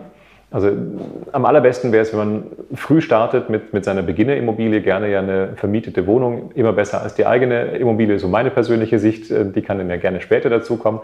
Ähm, und äh, wenn ich so sehe, wer, wer so Käufer von, von einer selbstgenutzten Immobilie ist, ähm, das ist ja manchmal fast wie im Cartoon, ja, also vermögend, 48 kinderlos. Ja, das ist wie, wie, wie, so, äh, wie so eine Partnerschaftsanzeige. Ja? Also die kaufen sich die selbstgenutzte Immobilie. Wie wollen die denn abbezahlen? Es sei denn, die haben einfach viel geerbt oder viel, viel Geld verdient. Ja, aber das, das lässt sich ja kaum mehr durch so ein Darlehen für 20 oder 30 Jahre abbezahlen. Nee, ich glaube, zur kapitalgedeckten Altersvorsorge ist es total wichtig, ähm, dass man früh startet. Ähm, ehrlich gesagt, gerne ähm, Anfang, Mitte 20 ähm, fände ich super. Ähm, immer so, dass es passt. Man kann ja auch mit einer kleinen Einsteigerimmobilie anfangen, entsprechend lernen. Ähm, und die, die ich kennengelernt habe, die das früh gemacht haben, die haben dann einfach nach äh, 15, 15 Jahren gut getilgt, haben eine Wertentwicklung hinter sich, äh, haben eine Chance, das dann für die Property Ladder, zweite, dritte, vierte Immobilie zu benutzen. Ich glaube, da, da steckt ein erheblicher Zinseszinseffekt ja dahinter, werdet ihr ja ganz viel ja auch ähm, bei euch diskutieren. Ähm, ich glaube wirklich, das ist der zentrale Punkt. Also früh starten, ähm, früh anfangen. Wer, wer das macht, der hat äh, mit Sicherheit doppelte Chancen im Verhältnis zu dem, der halt immer wartet. Ähm, wie immer im Leben, wenn ich immer auf die beste Chance warte, warte ich lange. Ja? Also da gibt es wirklich nur ähm, tun, möglichst zügig. Natürlich immer so, dass es auch funktioniert, nicht ins finanzielle Risiko stürzen, schon klar. Aber wenn man da auf die äh, nötige Spielart achtet, dann glaube ich, ist früher besser als später. Ähm, das ist meine feste Überzeugung. Da bin ich überraschenderweise einig dazu. Ja. ähm, das, äh, lass uns noch ein bisschen durch die, durch die möglichen Vermieter durchgehen. Genossenschaften hast du gerade schon gesagt. Ist das ein gutes Modell? Naja, zum Beispiel in der Diskussion heißt es ja häufig, Mensch, die Genossenschaften, die sind ja faire Vermieter, weil die eine niedrigere Miete anbieten. Ja, ähm, was übersehen wird, ist, dass man sich in so eine Genossenschaft meistens einkaufen muss. Entweder weil ich dann, ähm, keine Ahnung, Eisenbahner ähm, war und 30 Jahre als Lokomotivführer gearbeitet haben muss, um in diese Genossenschaft wohnen zu dürfen. Da habe ich es mir verdient. Oder ich habe mich da eingekauft durch den Genossenschaftsanteil. Ja? Ähm, ich finde Genossenschaften super, weil das ja ein solidarisches ähm, äh, Konstrukt ist.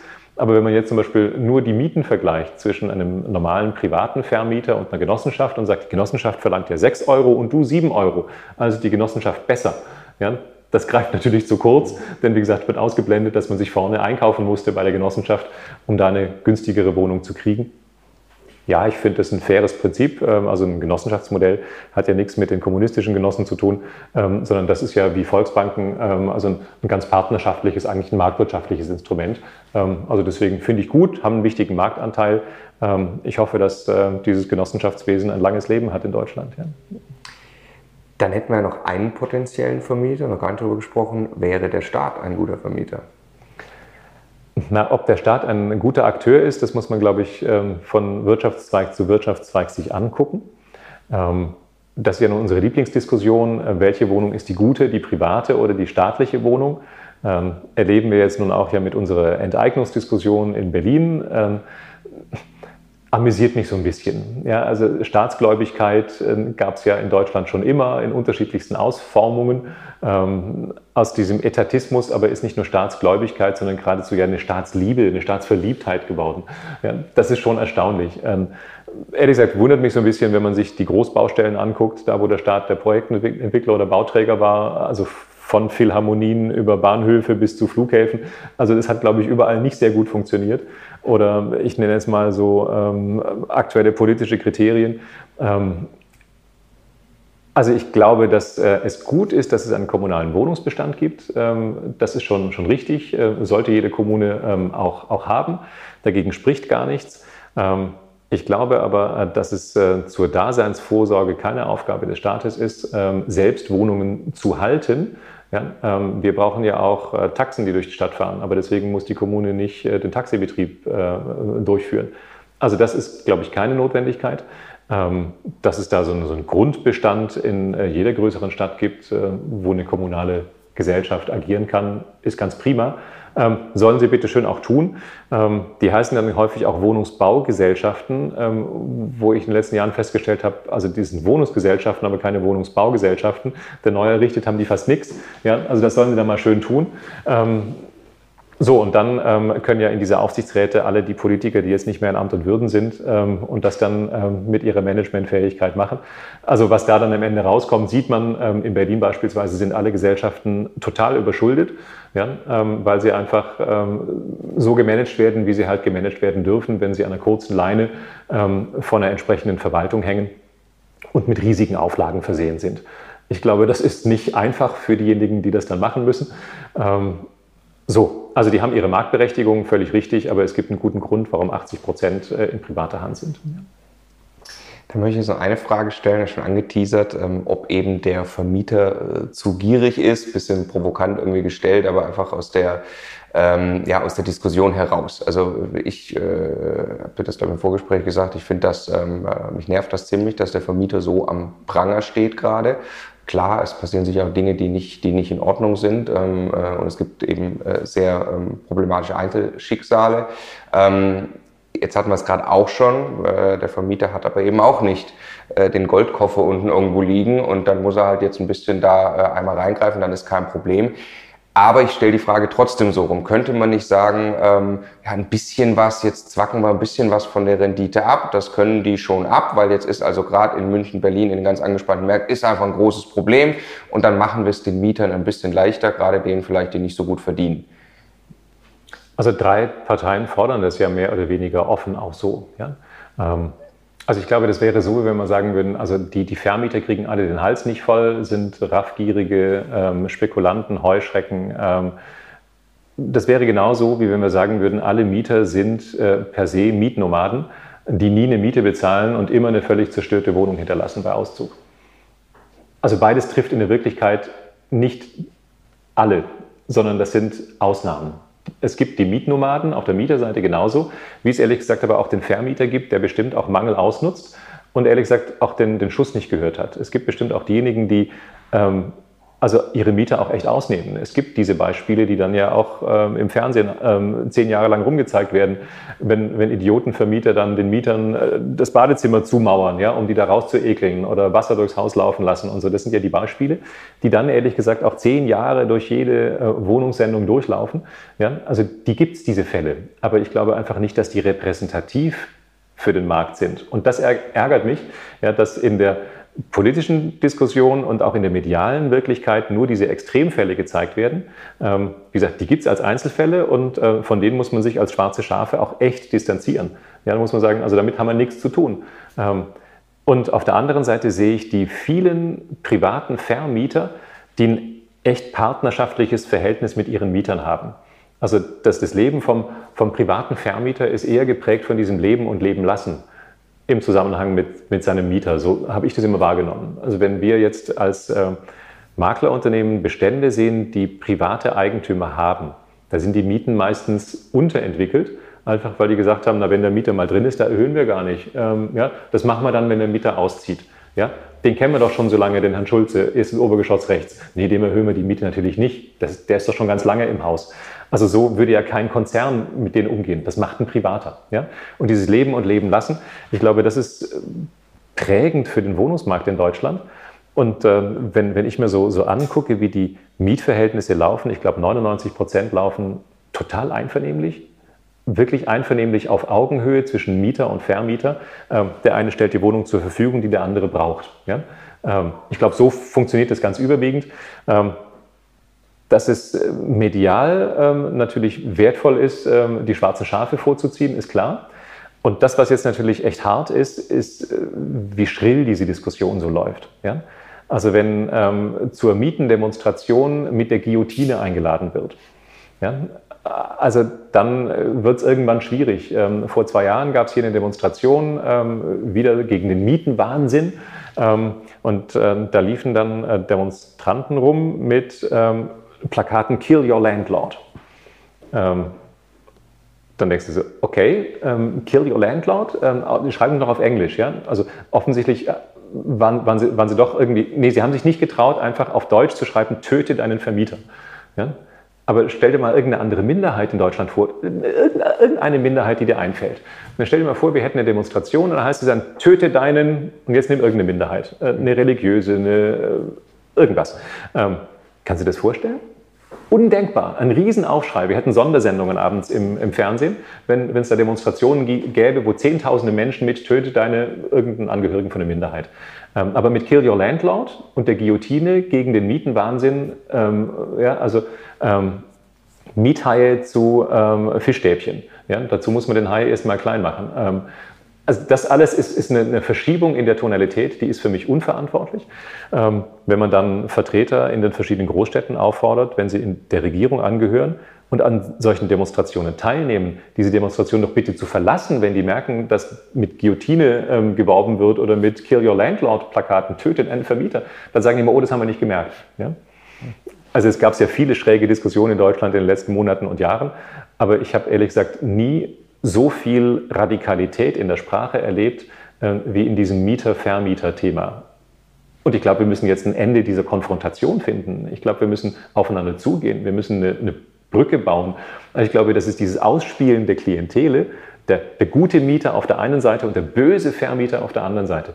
Also das muss man durchbrechen, denn ansonsten spalten wir eine Gesellschaft ähm, noch weiter, das ja schon jetzt extrem weit äh, gediehen, dass es da auch unversöhnlich wird. Also wir gucken häufig über, über den Atlantik und sagen, das ist so eine unversöhnliche Gesellschaft, aber hier wird zwischen gesellschaftlichen Gruppen bewusst gespalten und ähm, also so unversöhnlich äh, der, der, Ton angestoßen, ähm, dass mir das Sorge bereitet.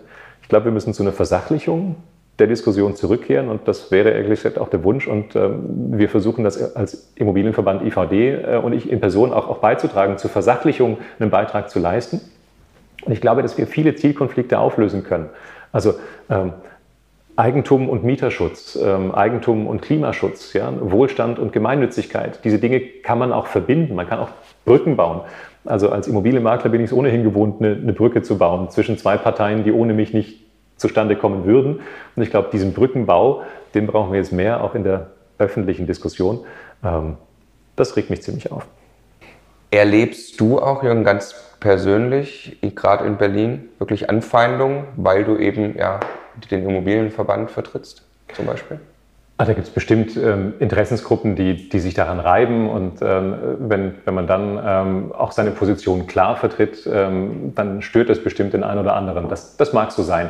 Ähm, ich glaube, wenn man im Ton sachlich bleibt, ähm, nicht verletzend wird, ja, also ich glaube, die anderen mögen das, das Schwert aus, auspacken. Da kann man trotzdem mit dem Florett fechten. Ich mhm. glaube, wenn man dann die Fähigkeit besitzt, trotzdem irgendwo so, ein, so einen Bezug zueinander zu entwickeln, ähm, dann ist das schon sehr hilfreich. Ich war gerade in einer Sachverständigenanhörung im Deutschen Bundestag. Und ähm, hinter mir saß eine äh, Vertreterin von Bündnis 90 Die Grünen, die wollten die Mietpreisbremse für Gewerbeimmobilien einführen weil die gesagt haben, ähm, die Gewerbemieter, die kriegen jetzt also drastische Mieterhöhungen. Ich habe gesagt, bitte was? Ähm, also hier stehen Läden leer und zwar zunehmend viele aufgrund der Entwicklung in der letzten anderthalb Jahre. Ähm, also wir haben strukturellen Leerstand im Gewerbebereich und nicht äh, ein Mieterhöhungsproblem, sondern die Mieten sinken bei den Ladengeschäften. Sie sagte, nein, der Herr Schick lebe in einer Parallelgesellschaft, das könne ja gar nicht sein. Ja, dann habe ich sie eingeladen, lass uns doch mal einen Kiezspaziergang machen. Die kommt aus Kreuzberg. Und also wenn in Kreuzberg aus ihrer Wahrnehmung die äh, Welt so ist, dann muss das ja für ganz Deutschland reguliert werden. Das ist ja klar. Ich habe sie eingeladen, dann gehen wir beide spazieren. Dann gehen wir durch Ihren Kiez spazieren und vielleicht auch noch nach Berlin-Neukölln und gucken uns mal an, wie die Wirklichkeit da so ist. Damit hat die gar nicht gerechnet. Ähm, und äh, ich, ich erinnere die jetzt regelmäßig dran, jetzt wollen wir doch diesen Kiezspaziergang bitte mal machen. Also dann, damit kommen die nicht klar. Ja? Die, die denken, also man, man giftet sich dann sozusagen in so einer Anhörung einmal an, aber wenn man dann versucht, auch, auch so eine ausgestreckte Hand zu bieten, ja, dann rechnen die eher nicht, nicht mit damit. Also wenn wir einen Kongress machen als ähm, Immobilienverband IVD, laden wir immer alle Vertreter aller politischen Parteien ein ja? und äh, haben den Präsidenten vom Mieterbund ganz regelmäßig bei uns und, und auch äh, Vertreter von linken Parteien und so. Also die Partei Die Linke hat mich jetzt als Experten noch nicht eingeladen ähm, und die Grünen haben mich jetzt auch noch nicht als Gastredner eingeladen. Wir laden die zu uns ein. Ich glaube, es ist schon wertvoll, dass man aus seiner eigenen Echozone rauskommt. Ja? Ähm, dass es da so ein paar Radikalinskis gibt, ähm, die den die ehrlich gesagt sich aber auch nicht, nicht um Mieterinteressen kümmern, sondern die die wollen Radikalität, die wollen eine andere Gesellschaft, die wollen vielleicht auch Gewalt, die wollen eine, ein anderes Land haben, ja, und die wollen aber nicht Mieter schützen. Das geben die nur vor. Ähm, dass, dass denen äh, die Art von, von Brückenbau eh nicht zusagt, das ist klar. Ähm, ich glaube aber generell, um, um das jetzt nochmal einvernehmlich zu formulieren, gut ist es auch außerhalb seiner Echozone unterwegs zu sein. Also ich glaube, das bringt einen immer weiter ja, und äh, das ist hier in der Wohnungsdiskussion auch so. Ja, äh mich eben auch. Wir wollen eben auch dazu beitragen und ähm, zumindest ein bisschen aufklären und zeigen, dass Vermieter auch Menschen sind ähm, und deshalb jetzt auch solche Videos machen. Vielen Dank, Jürgen. Es war extrem interessant. Vielen Dank für deine Zeit und deine Einblicke. Toll, vielen Dank dir.